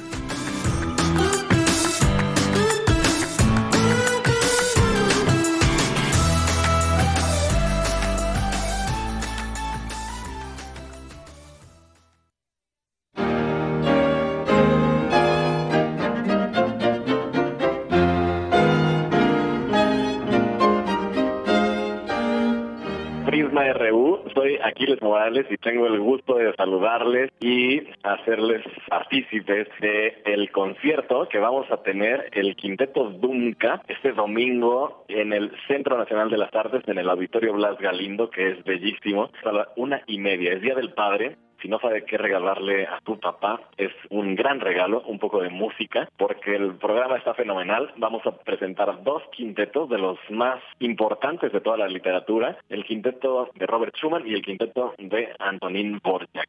El quinteto de Schumann es una obra épica con un piano virtuoso por la esposa que tenía, una gran pianista, Clara Schumann tiene todas las emociones posibles, difícil para él mismo, puesto que tenía tal vez bipolaridad, varios veces intentó suicidar y en su música se ve este lado perplejo, este lado difícil, pero también el lado amoroso que fluye, que es muy bello. Esta obra es increíble. Y la otra, el quinteto de Borjak, que tiene esta forma de componer apegada a la sonoridad folclórica, el sazón, el sabor que da la obra de su música que se digiere fácil porque uno siente que ya la escuchó de alguna manera. En este quinteto el segundo movimiento, por ejemplo, se llama Dunka, como nuestro grupo, de ahí tomamos el nombre, fue una palabra ucraniana, lo escogimos antes de que pasara todo esto, que nos remite a una pieza triste, nostálgica. Es el segundo movimiento del Borja, que es una joya de contrastes, de finezas, muy, muy profunda, que nos hace sentir un anhelo hacia tiempos remotos. Obviamente el inicio del Borja, que es un momento épico en la literatura del cello. Mucha gente quiere tocar esa obra solo por ese momento. Ni se diga los finales de los dos quintetos que son inspirados en Johann Sebastian Bach, con una fuga cada uno de ellos, una fuga triunfal muy en el estilo del romanticismo Creo que es importante nutrir el alma en estos días con sonidos bellos, con mensajes que nos permitan hacer que las emociones se muevan, transiten, cambien. Es el mejor regalo del Día del Padre. Así es que ahí nos vemos, es a la 1 y 30 el domingo en el Centro Nacional de las Artes.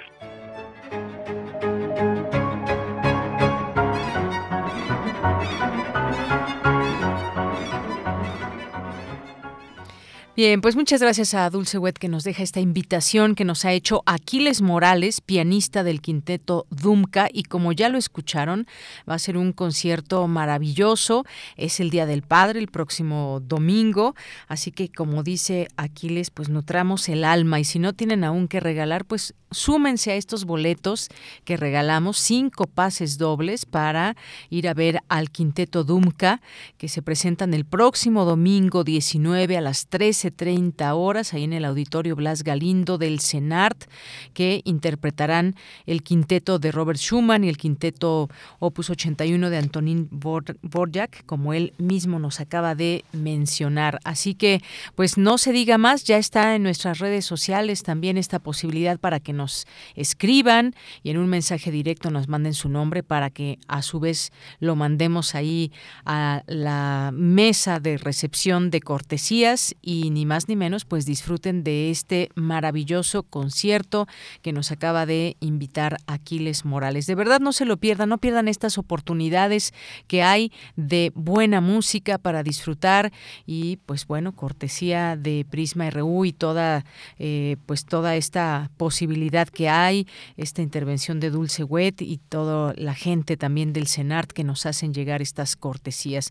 Muchas gracias y ahí están los datos, nada más falta que nos envíen nos digan yo quiero ir, quiero uno de esos pases dobles y adelante, por supuesto.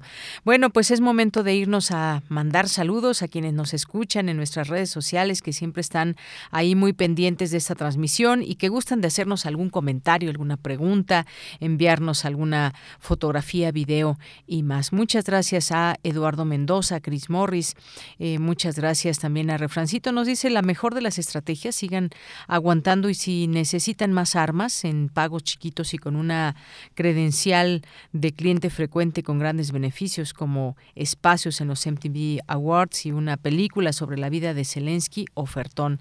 Gracias. Pues sí, todo este tema de las armas y cómo llegan y lo que va a quedar a deber Ucrania después de esta guerra con tanto armamento que está recibiendo, quiere más y bueno, pues desafortunadamente el armamento que se usa tanto de uno o de otro lado que mata a personas y que no llegan a un acuerdo. Rusia y Ucrania mientras tanto la guerra se mantiene y lo que significa la guerra en términos humanitarios también. Qué triste situación y realidad y todo lo que deriva en la parte económica que ya nos platicaba el doctor Moisés Garduño. Eh, Jorge Morán Guzmán nos dice, su, Rusia surgió de Ucrania y los intereses de dinero y poder nos afectan mediante otra guerra patrocinada. Efectivamente, es una guerra patrocinada. Eh, Rosario Durán nos dice, si es que llegaran a resolver el problema, se han agredido tanto que no creo que haya forma de limar tantas asperezas sin borrar huellas profundas. Efectivamente, también otra, otra parte importante que mencionar, Rosario. Gracias. José Ramón Ramírez, eh, estupenda entrevista, le gustó esta entrevista sobre el tema de Ucrania. Y es que es importante, aunque digamos, sí, está muy lejos Ucrania, está muy lejos Rusia, pero todo esto impacta de manera global y además, pues es, eh, es importante conocer en qué mundo vivimos y cómo, cómo se libran estas eh, batallas, estas guerras, cómo se inician y tener siempre un contexto es importante. Gracias, José Ramón. también muchas gracias. Ya después platicaremos de, este tema de la estanflación mundial, que también es otro término que se está ocupando mucho. Gracias, José Ramón. Ramírez. Jorge Fra también muchos saludos. Eh, también nos dice Rosario Dura, sigue una deuda en aumento. Siento que Ucrania pagará en especie y eso es más peligroso. Muchas gracias que nos manda aquí un beso gatuno. Muchas gracias Rosario. Refrancito también nos, dice, hoy estoy escuchando desde el inicio, es mi primera vez muy atento a los temas de esta tarde y ahora con más gusto escuchando al doctor Moisés Garduño. Después de varias semanas ya vimos que Ucrania nomás lo aventaron ya ni rezar por Ucrania. Gracias a José Ramón también, muchas gracias aquí que nos están escribiendo eh, de varios de los temas que aquí vamos presentándoles a todas y todos ustedes. Eduardo Mendoza, muchas gracias también. Eh, David Castillo Pérez aquí esperando también desde un inicio esta transmisión. Jorge Cázares, Ana García, muchas gracias a nuestros amigos de y amigas de UNAM Campus Morelia, Osvaldo Muñoz, Aura muchas gracias también a Gabani, muchas gracias al eh, al maestro Felipe López Veneroni dice un fenómeno muy complejo todo este tema. Estados Unidos están empezando a pasar por lo mismo, cuando menos en Texas y otros estados sobre el 11. Con gusto haré una sugerencia. Muchas gracias. Gracias a la maestra, a la doctora Resiliencia Carla Salazar. Muchas gracias, doctora. A Ilis Ramírez y a todas las personas que vayan sumando sus voces, sus mensajes aquí. Armando Cruz nos dice, importante oír a la doctora López Charretón. ¿Podrían informarme cómo ponerme en contacto con Roberto Aimes del programa Panorama del Jazz. Un saludo desde Emiliano Zapata Morelos. Le buscamos esta información a Armando Cruz. Muchas gracias. Eduardo Landeros, Saúl Fierro también, muchos saludos. Nos dice eh, Saúl Fierro que él quiere asistir a este concierto. Pues muchas gracias. Ya ahí Michelle González está muy atenta y te va a anotar en esta lista. Gracias y vamos a continuar con la información en esta tarde, en este día jueves 16 de junio del año 2022. Pues nos vamos, nos vamos ahora a la información con Cristina Godínez. La militarización es un fenómeno que trastoca la vida de las personas, expone académico. ¿Quieren saber quién? Escuchemos esta información. Adelante, Cristina. Hola, ¿qué tal, Deyanira? Un saludo para ti y para el auditorio de Prisma RU. Como parte del seminario Subjetividades, Ética y Género, Reflexiones Transdisciplinarias del Instituto de Investigaciones Jurídicas, Alejandro Madrazo Layuz dictó la conferencia Militarización en México. El investigador del CIDE expuso que el proceso de militarización es el fenómeno más importante a entender en el país en los últimos 15 años. Creo que es gravísimo lo que le está ocurriendo al país a raíz de la militarización. Creo que está en la raíz de muchos de los problemas que estamos viendo hoy, tanto en la sociedad como en la vida institucional mexicana. Y tristemente creo que no es un tema que vaya a caducar pronto. Creo que vamos a tardar una, dos o más generaciones en revertir la tendencia a militarización en la que estamos inmersos. Y es realmente preocupante y por lo tanto es realmente importante que, que lo entendamos. Hoy entendemos mucho mejor la militarización de cuando nos embarcamos en ella como país allá en el 2006, 2007, 2008, 2009 eh, pero aún así nos falta muchísimo por entender y esto apenas es el comienzo de comprender un fenómeno que realmente está trastocando la vida de todas y todos, aunque no nos demos cuenta. Dijo que a partir de 2009 la principal causa de muerte en el grupo etario de 15 a 44 años fueron los homicidios. Y para mí este es un momento en el cual tendría el gobierno mismo que haberse dado cuenta de la gravedad del de, eh, el impacto de la militarización, de la guerra contra las drogas en el país. Pero en aquel entonces, bueno, pues estábamos en el pleno eh, auge del discurso de guerra contra las drogas, combate frontal al narcotráfico, las diferentes iteraciones con las que el presidente Calderón se refería a ello. Pero además, el que fuese justo en, esta, en estos grupos etarios tiene una enorme implicación demográfica y es que son jóvenes. Madrazo Layuz comentó que desde 2009 el gobierno debió haberse dado cuenta de que el fenómeno de la violencia en el país era tan grande que estaba afectando demográficamente la expectativa de vida de los mexicanos. Deyanira, este es mi reporte. Buenas tardes. Gracias, Cristina. Muy buenas tardes. Nos vamos ahora a la sección de los juegos, la sección de Hablemos de Género y más, Hablemos de Género y más, donde les presentamos ahora la segunda parte de la entrevista que le realizamos a la doctora Sonia Bácaro. Hablemos de Género y más una sección para hablar de derechos sexuales, reproductivos, aborto, lenguaje inclusivo y mucho más. Sin censura y sin estigmas.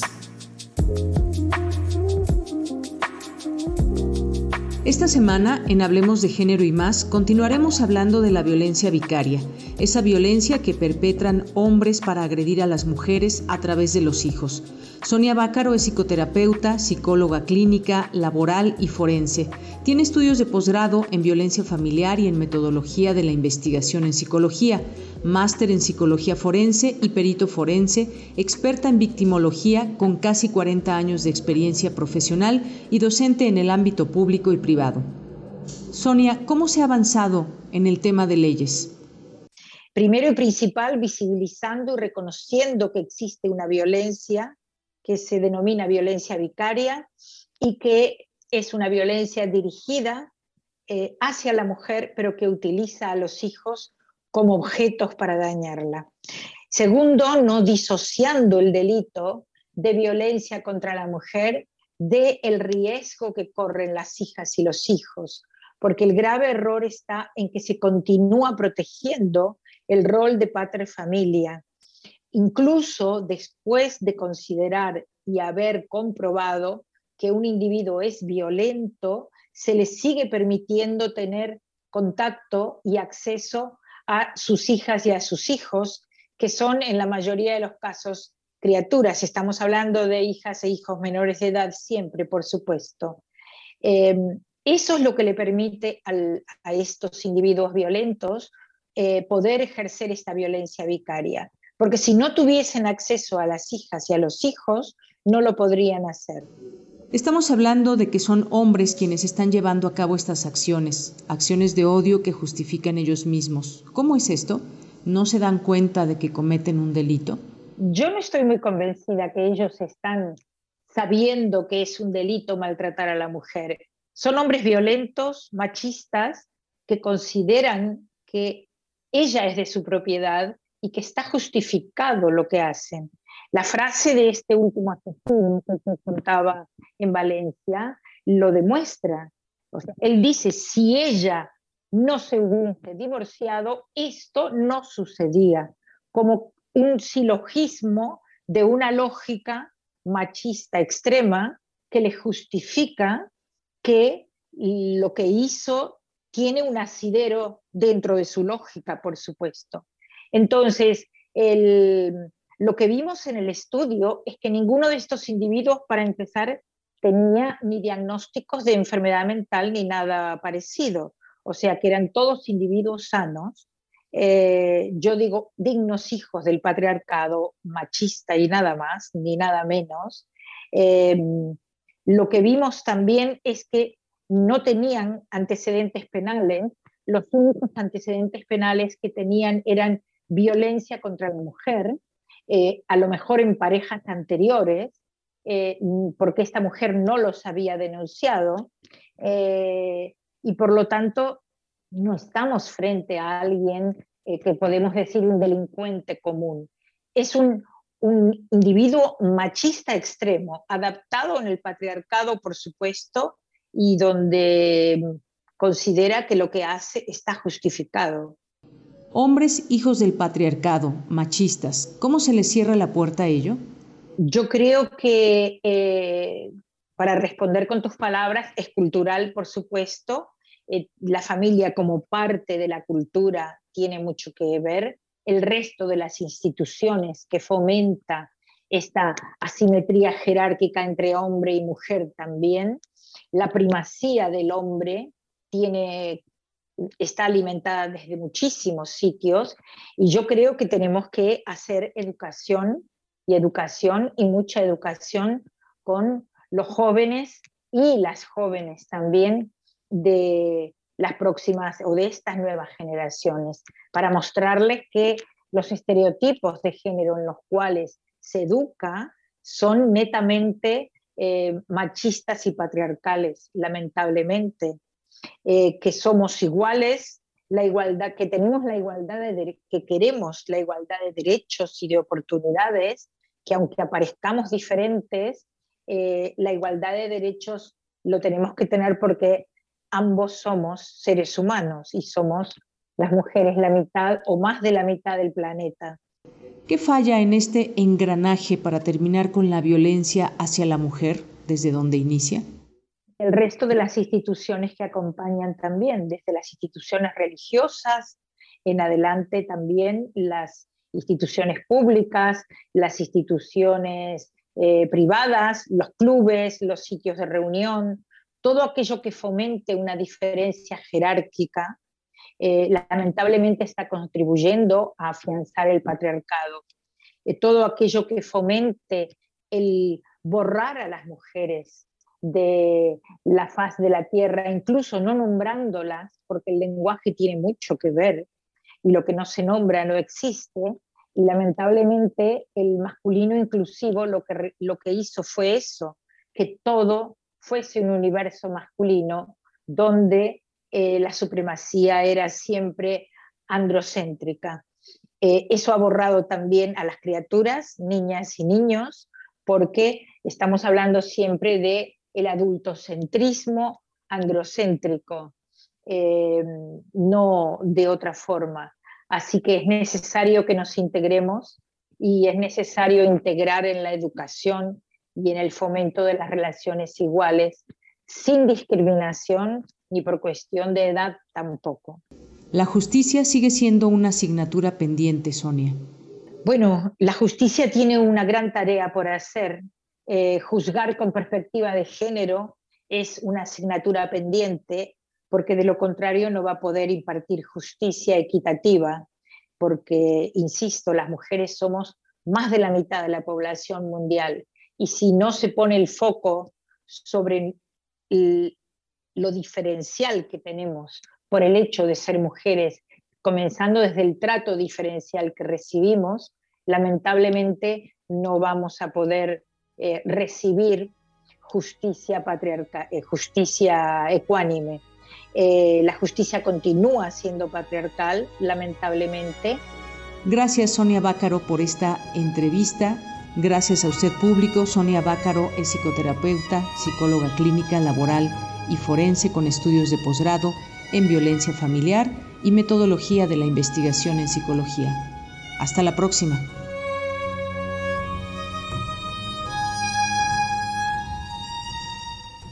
Bien, pues gracias a Sonia Bácaro que nos tomó esta llamada desde España para ampliarnos el conocimiento sobre lo que significa la violencia vicaria, cómo se ha avanzado en la legislación y sobre todo identificar otro tipo más de violencia contra las mujeres. Bien, pues nos vamos ahora a la información internacional a través de Radio Francia. Relatamos al mundo. Relatamos al mundo.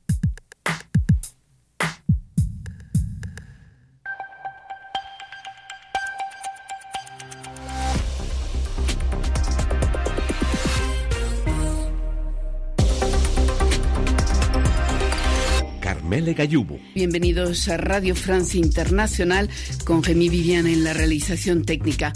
Comenzamos con un resumen rápido de la actualidad internacional. Visita Kiev del triunvirato europeo, los tres líderes con mayor peso en la Unión Europea, el francés Macron, el alemán Scholz y el italiano Draghi, están hoy en la capital ucraniana para subrayar el respaldo a Ucrania frente al invasor ruso y disipar los temores de Kiev, que considera excesivamente prudente la posición de París y Berlín en este conflicto. El presidente francés Macron esta mañana a su llegada a Kiev. Siempre he sido coherente. Francia ha estado junto a Ucrania desde el primer día y el propio presidente Zelensky siempre ha querido discutir con el presidente Putin. Hoy, Ucrania debe ser capaz de resistir y ganar y por lo tanto apoyamos a los ucranianos sin ambigüedades. Avancemos. Y esta visita tiene lugar a pocos días de que la Unión Europea decida si da o no a Ucrania el estatuto oficial de candidata al bloque europeo. Y esta guerra priva el mundo de los cereales ucranianos, lo que provoca, el aumento de los precios de los alimentos y amenaza con hambruna en varios puntos del planeta.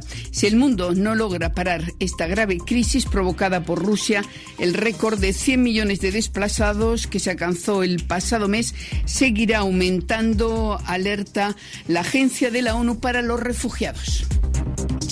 En Colombia todo apunta, apunta a que habrá debate entre los dos candidatos a la presidencia en las próximas horas, el izquierdista Gustavo Petro y el populista de derecha Rodolfo Hernández, quien después de mucho arrastrar los pies acaba de aceptar debatir con Petro, pero con ciertas condiciones que el debate tenga lugar en Bucaramanga, donde Hernández es alcalde, que se hable de supuestos escándalos de la campaña petrista y que lo dirijan periodistas de medios designados por él. Yo no tengo problema con eso, ha respondido Petro. Hasta aquí el resumen informativo. Prisma RU. Relatamos al mundo. Bien, pues seguimos con la información internacional y nos vamos con esta, esta información, este trabajo que realizó mi compañero Luis Fernando Jarillo. Leyes conservadoras en Estados Unidos eclipsan las celebraciones por el mes del orgullo LGBTIQ. ¿Por qué están retrocediendo los derechos de la diversidad sexual en nuestro vecino del norte? en nuestro país vecino del norte? Bueno, pues vamos a escuchar esta información de Luis Fernando Jarillo. Colaboradores RU.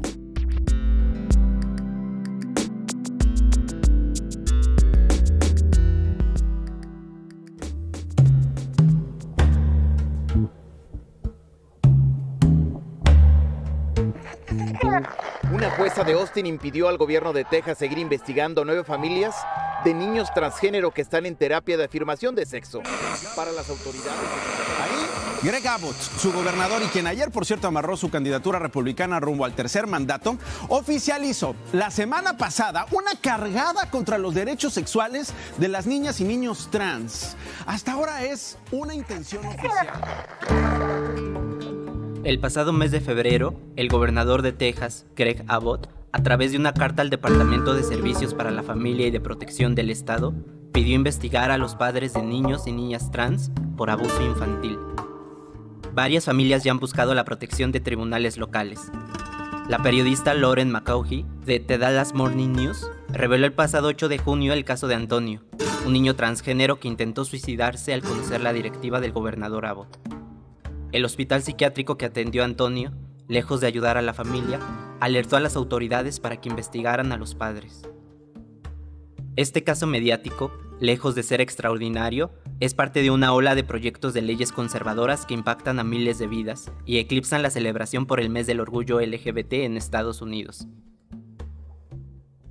En entrevista, el doctor en Ciencias Políticas y Sociales e investigador del Centro de Investigaciones y Estudios de Género de la UNAM, César Torres Cruz, explicó así lo que está sucediendo. Creo que lo que ha generado más sospecha del lado de grupos conservadores tiene que ver con el activismo trans y el activismo intersex.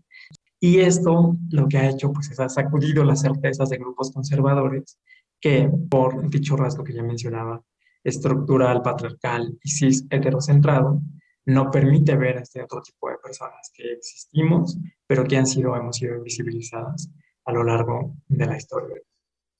Para el doctor Torres Cruz, esta coyuntura actual subyace en dos vertientes. Primero, que personalidades en el mundo del deporte se han pronunciado en contra de que las mujeres transgénero participen en categorías deportivas femeniles. Michael Phelps, que es un nadador muy importante para la historia de la natación estadounidense, eh, se ha manifestado en contra de que una mujer trans participe ahora en el equipo femenil y eh, que esté teniendo buenos resultados. ¿Cómo saber si alguien es trans o no? a través de exámenes médicos invasivos, que tienen la intención de verificar el sexo de infancias o juventudes que quieran participar en competencias. Son medidas que violan derechos humanos. El gobernador de Florida firmó su más reciente ley en una escuela cristiana de Jacksonville. Vamos a proteger la equidad en los deportes de mujeres. Es importante tener integridad en la competencia, dijo. Así sumó a Florida a la lista de estados que han prohibido la participación de niñas y mujeres trans en equipos deportivos femeninos de escuelas y universidades, siguiendo los pasos de Arkansas. En Florida esta prohibición sucedió en junio del año pasado. De acuerdo a GLAD, una organización de la sociedad civil LGBT, durante 2022 hay 48 proyectos de ley que buscan lo mismo, y ya se han aprobado en Dakota del Sur, Oklahoma, Iowa, Kentucky y Utah. Por otro lado, otros 29 estados tienen proyectos de ley para restringir la atención médica para jóvenes transgénero, como sucede en Texas. La segunda vertiente que explica Torres Cruz tiene que ver con la enseñanza de educación sexual en escuelas. En Florida también, la ley Don't Say Gay, no digas gay, prohíbe hablar sobre género o temas relacionados con orientaciones sexuales en escuelas de educación básica.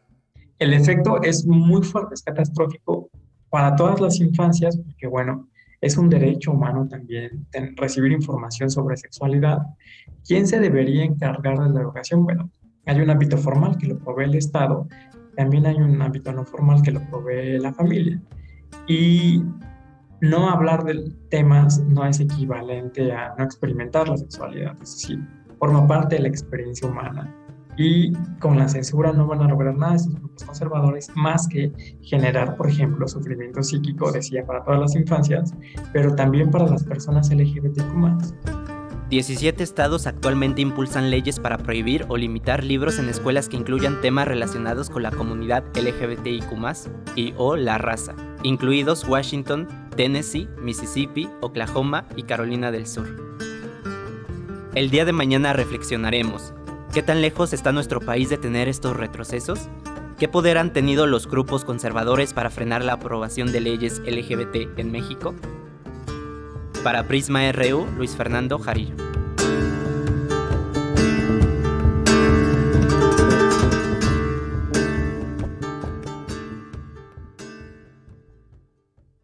Nacional RU.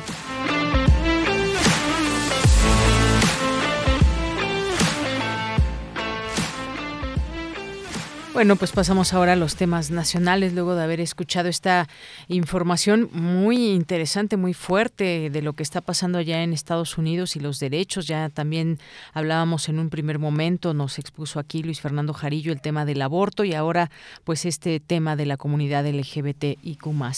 Bien, pues en los temas nacionales, vaya escándalo que se ha, se, se ha hecho con estos audios supuestamente que hay de García, Genaro García Luna, quien además pues intentaba silenciar a periodistas, según afirman los fiscales.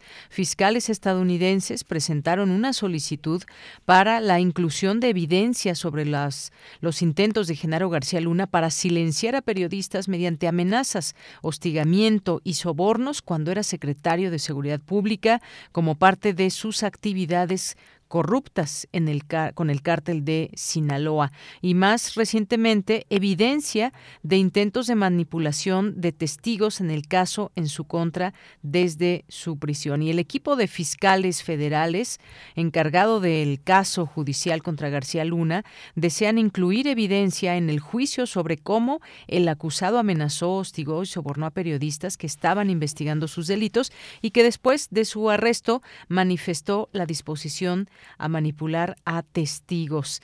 Esto está pasando allá en los Estados Unidos en un memorando presentado al Tribunal Federal en Brooklyn este miércoles.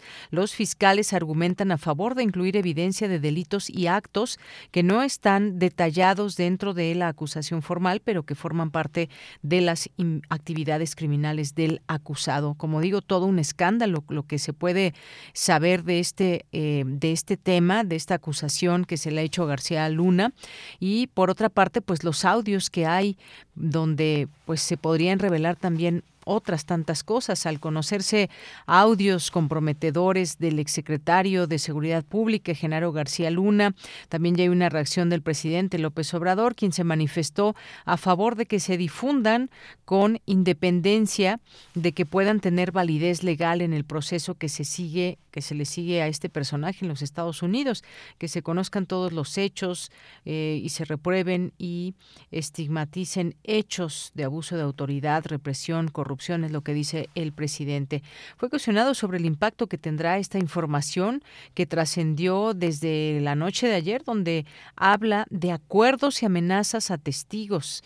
El presidente señaló que corresponde a la Fiscalía General de la República determinar si a partir de estos nuevos elementos se pudieran emprender nuevas investigaciones en contra de quien fuera responsable de seguridad en el sexenio de Felipe Calderón. Bueno, pues es que lo que se supone dice todo esto, estos audios pues es muy muy grave. El caso de García Luna es muy importante por todo lo que puede desembocar. No es justicia solo, sino también castigo.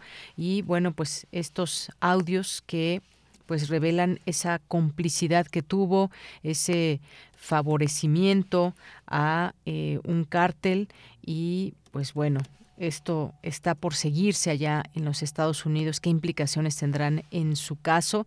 Bueno, pues Estados Unidos obtuvo este audio donde García Luna describe este todo este plan y pues viniendo de los Estados Unidos sin duda muy importante todo esto que ya seguiremos platicando de ello en próximas emisiones. 2 con 38 continuamos. Colaboradores RU. Cine.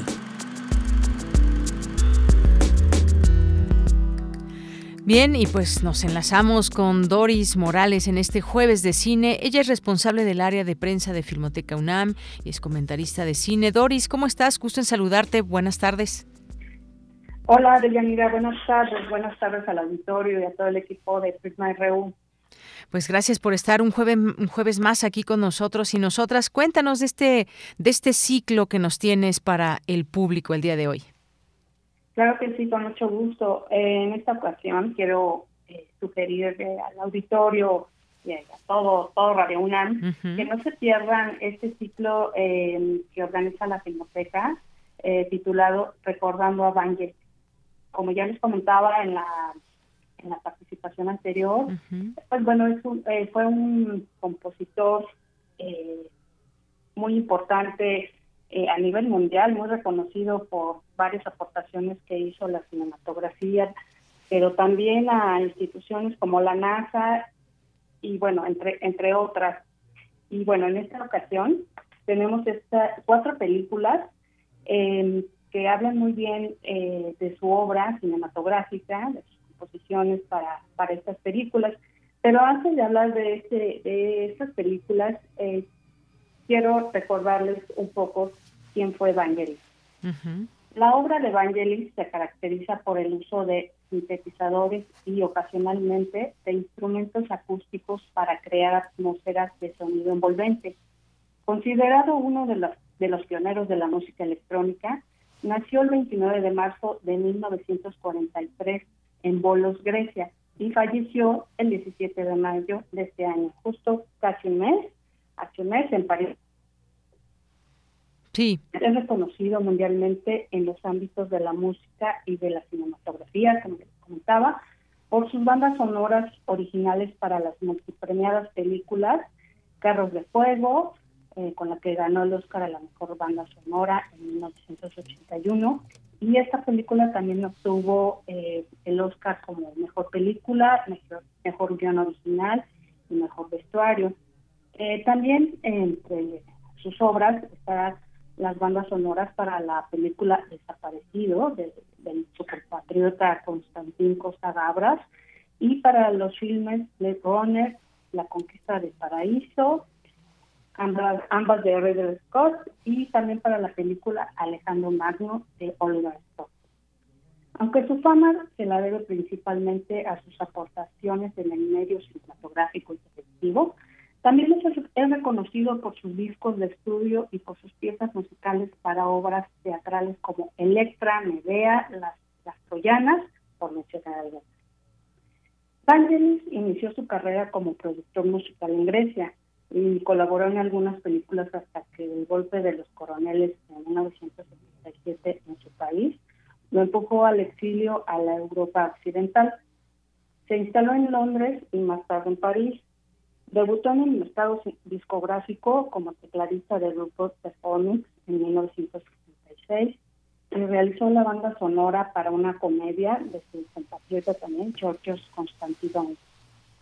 Posteriormente se integró a la banda de rock psicodélico Aphrodite Child en compañía de su primo Denis Roussos. En 1970 publicó su primer álbum como solista titulado Sex Power, que no era sino la banda sonora de la película homónima dirigida por Henry Chaplin. Hablar de la obra de Evangelis nos puede llevar mucho más tiempo porque es, es realmente muy, muy interesante, muy, eh, muy rica su, música, toda la aportación que hizo.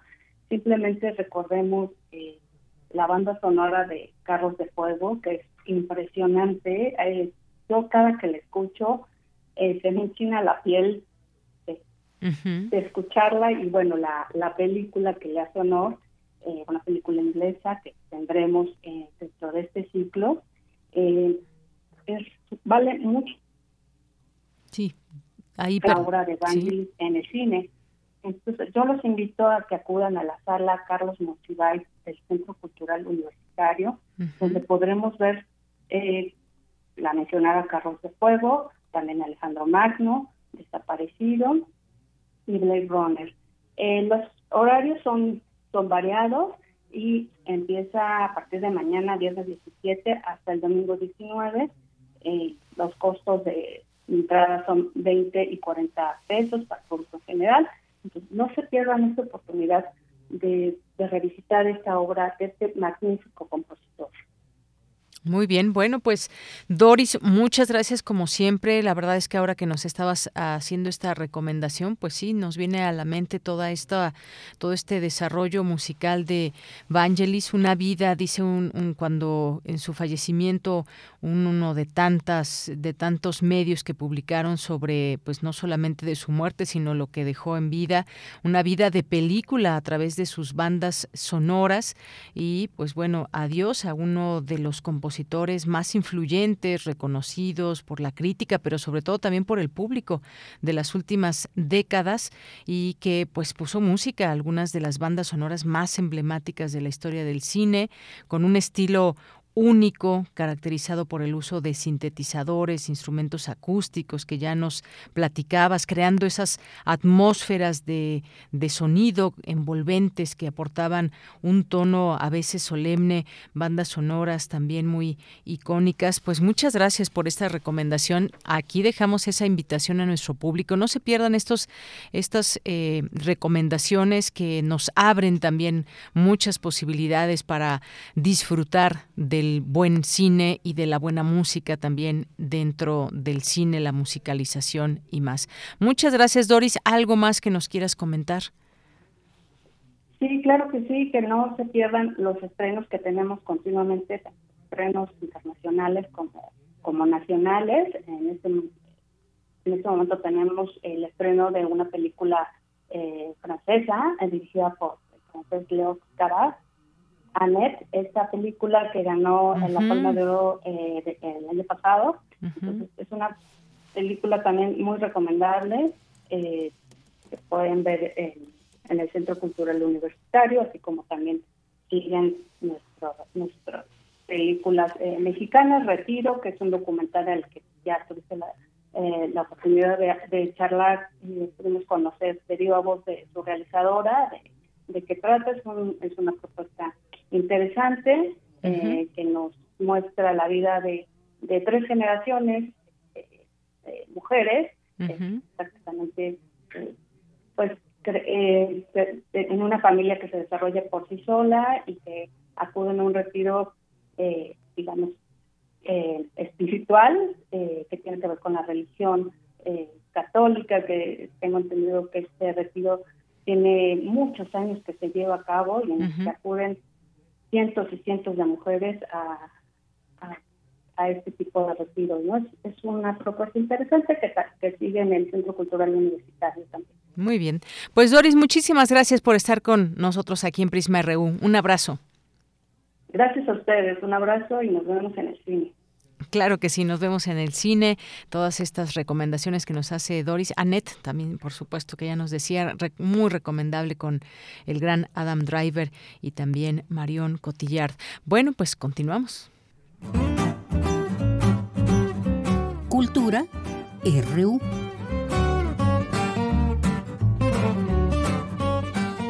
Bien, pues nos vamos a Cultura con Tamara Quirós.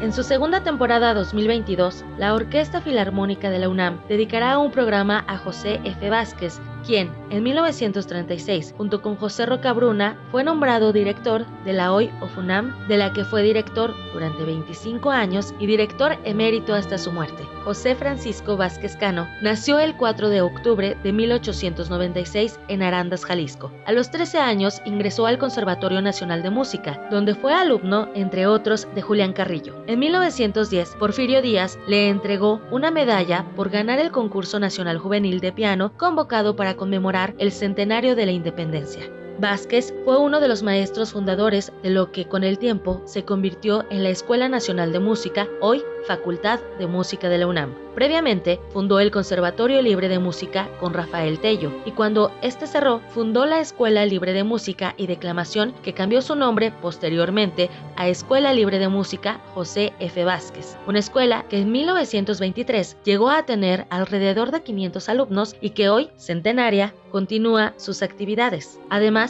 fue el primer director concertador que llevó un espectáculo operístico al Palacio de Bellas Artes. Se desempeñó como director huésped de orquestas en Nueva York, Baltimore, Dallas y Denver. En otros países dirigió en Guatemala, San Salvador, Bogotá, Montevideo, La Paz y Santiago de Chile.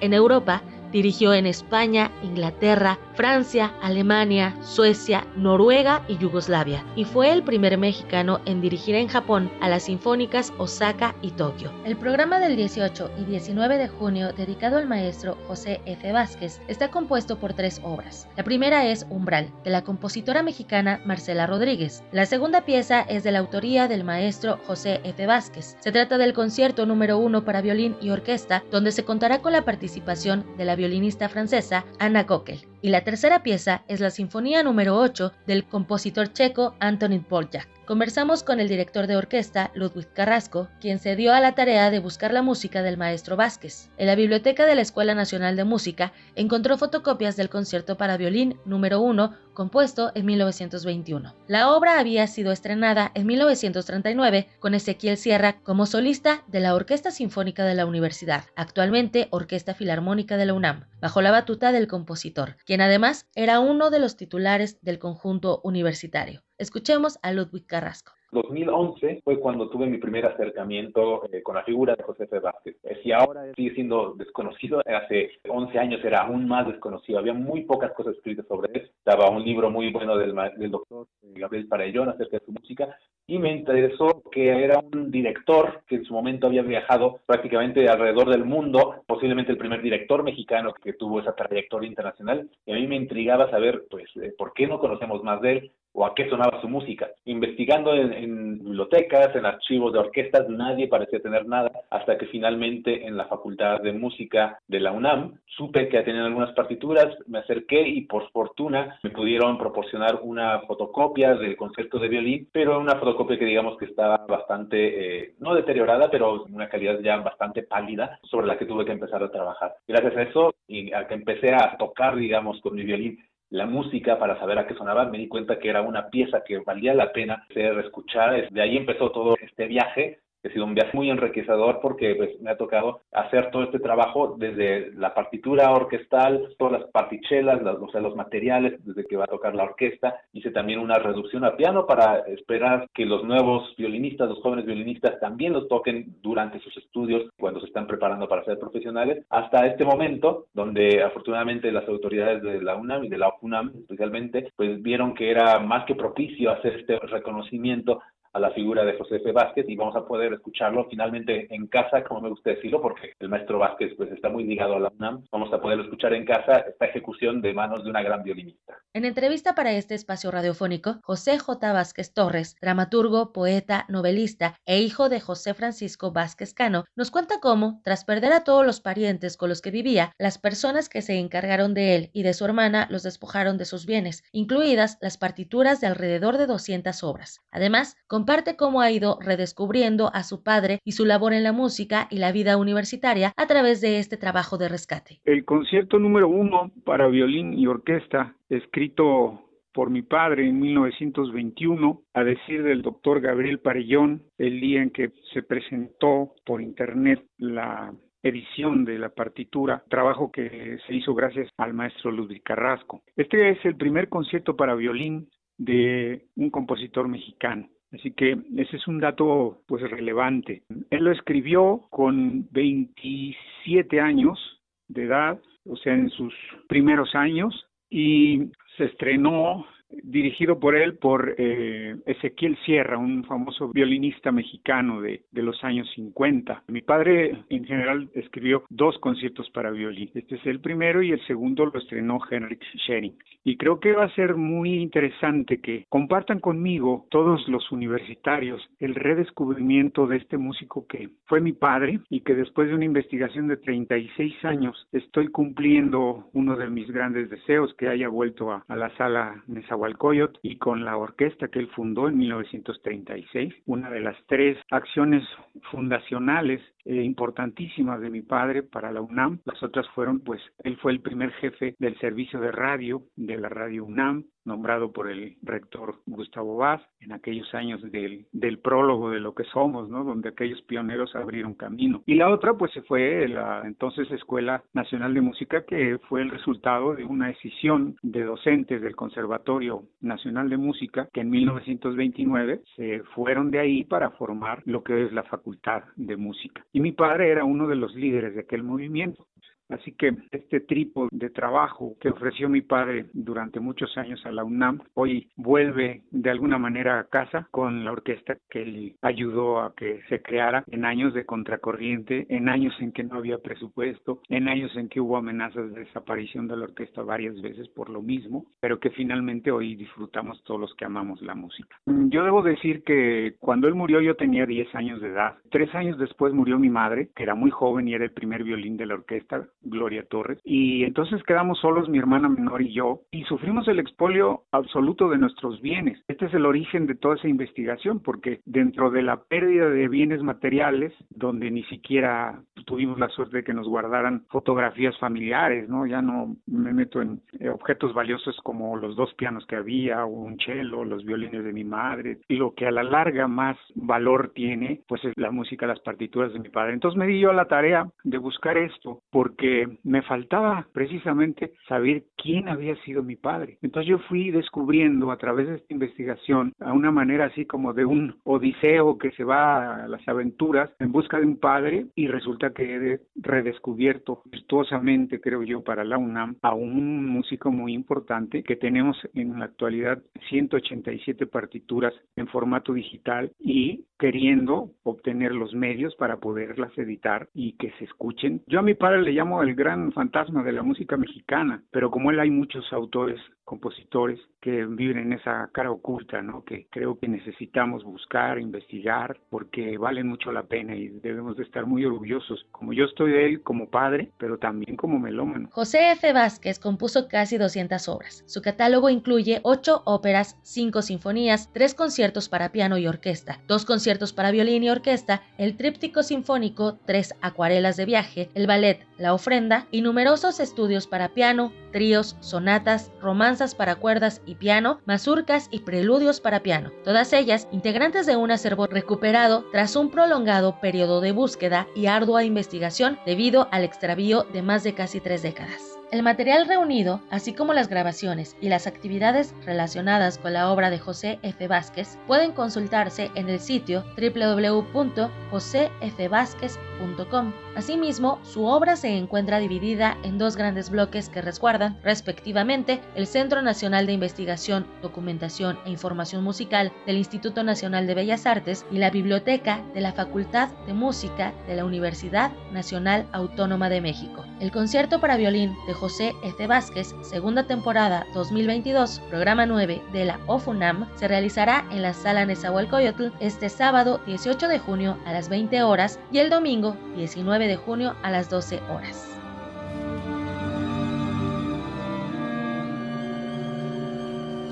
Bien, pues ya casi nos vamos, nos vamos a despedir con un poco de música hoy que tenemos un poquito más de tiempo. Muchas gracias por su atención. A nombre de todo el equipo soy de Yanira Morán. Nos vamos a despedir, nos vamos a despedir con una efeméride, un 16 de junio pero de 1967 se publicó el single de Pink Floyd llamado See Emily Play en el Reino Unido, el segundo sencillo de la banda británica compuesto por Sid Barrett, una historia tremenda la de Sid Barrett, quien murió en el año 2006. Con esto nos despedimos, gracias, buenas tardes, hasta mañana.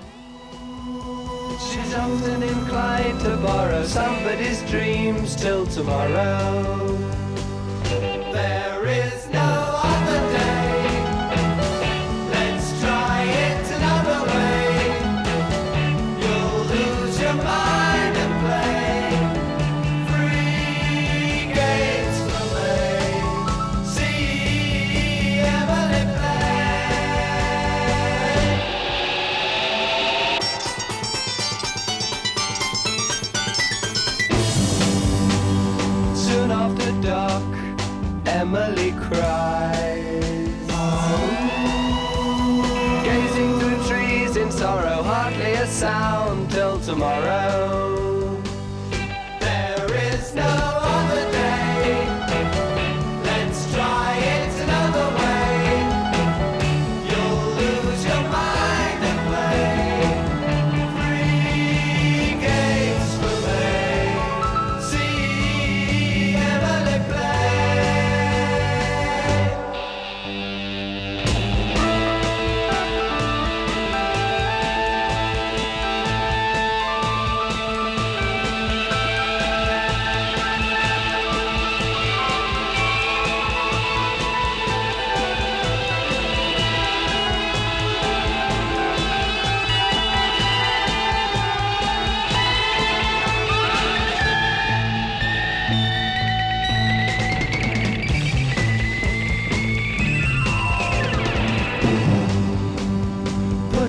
Gown that touches the ground.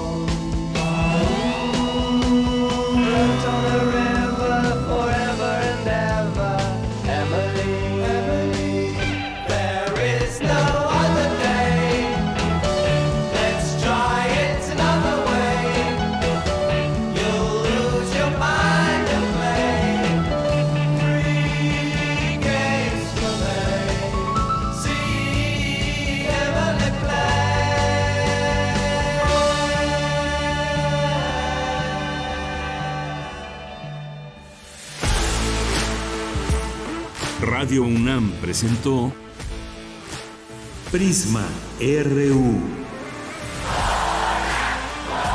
Una mirada universitaria sobre los acontecimientos actuales. Prisma RU. Relatamos al mundo.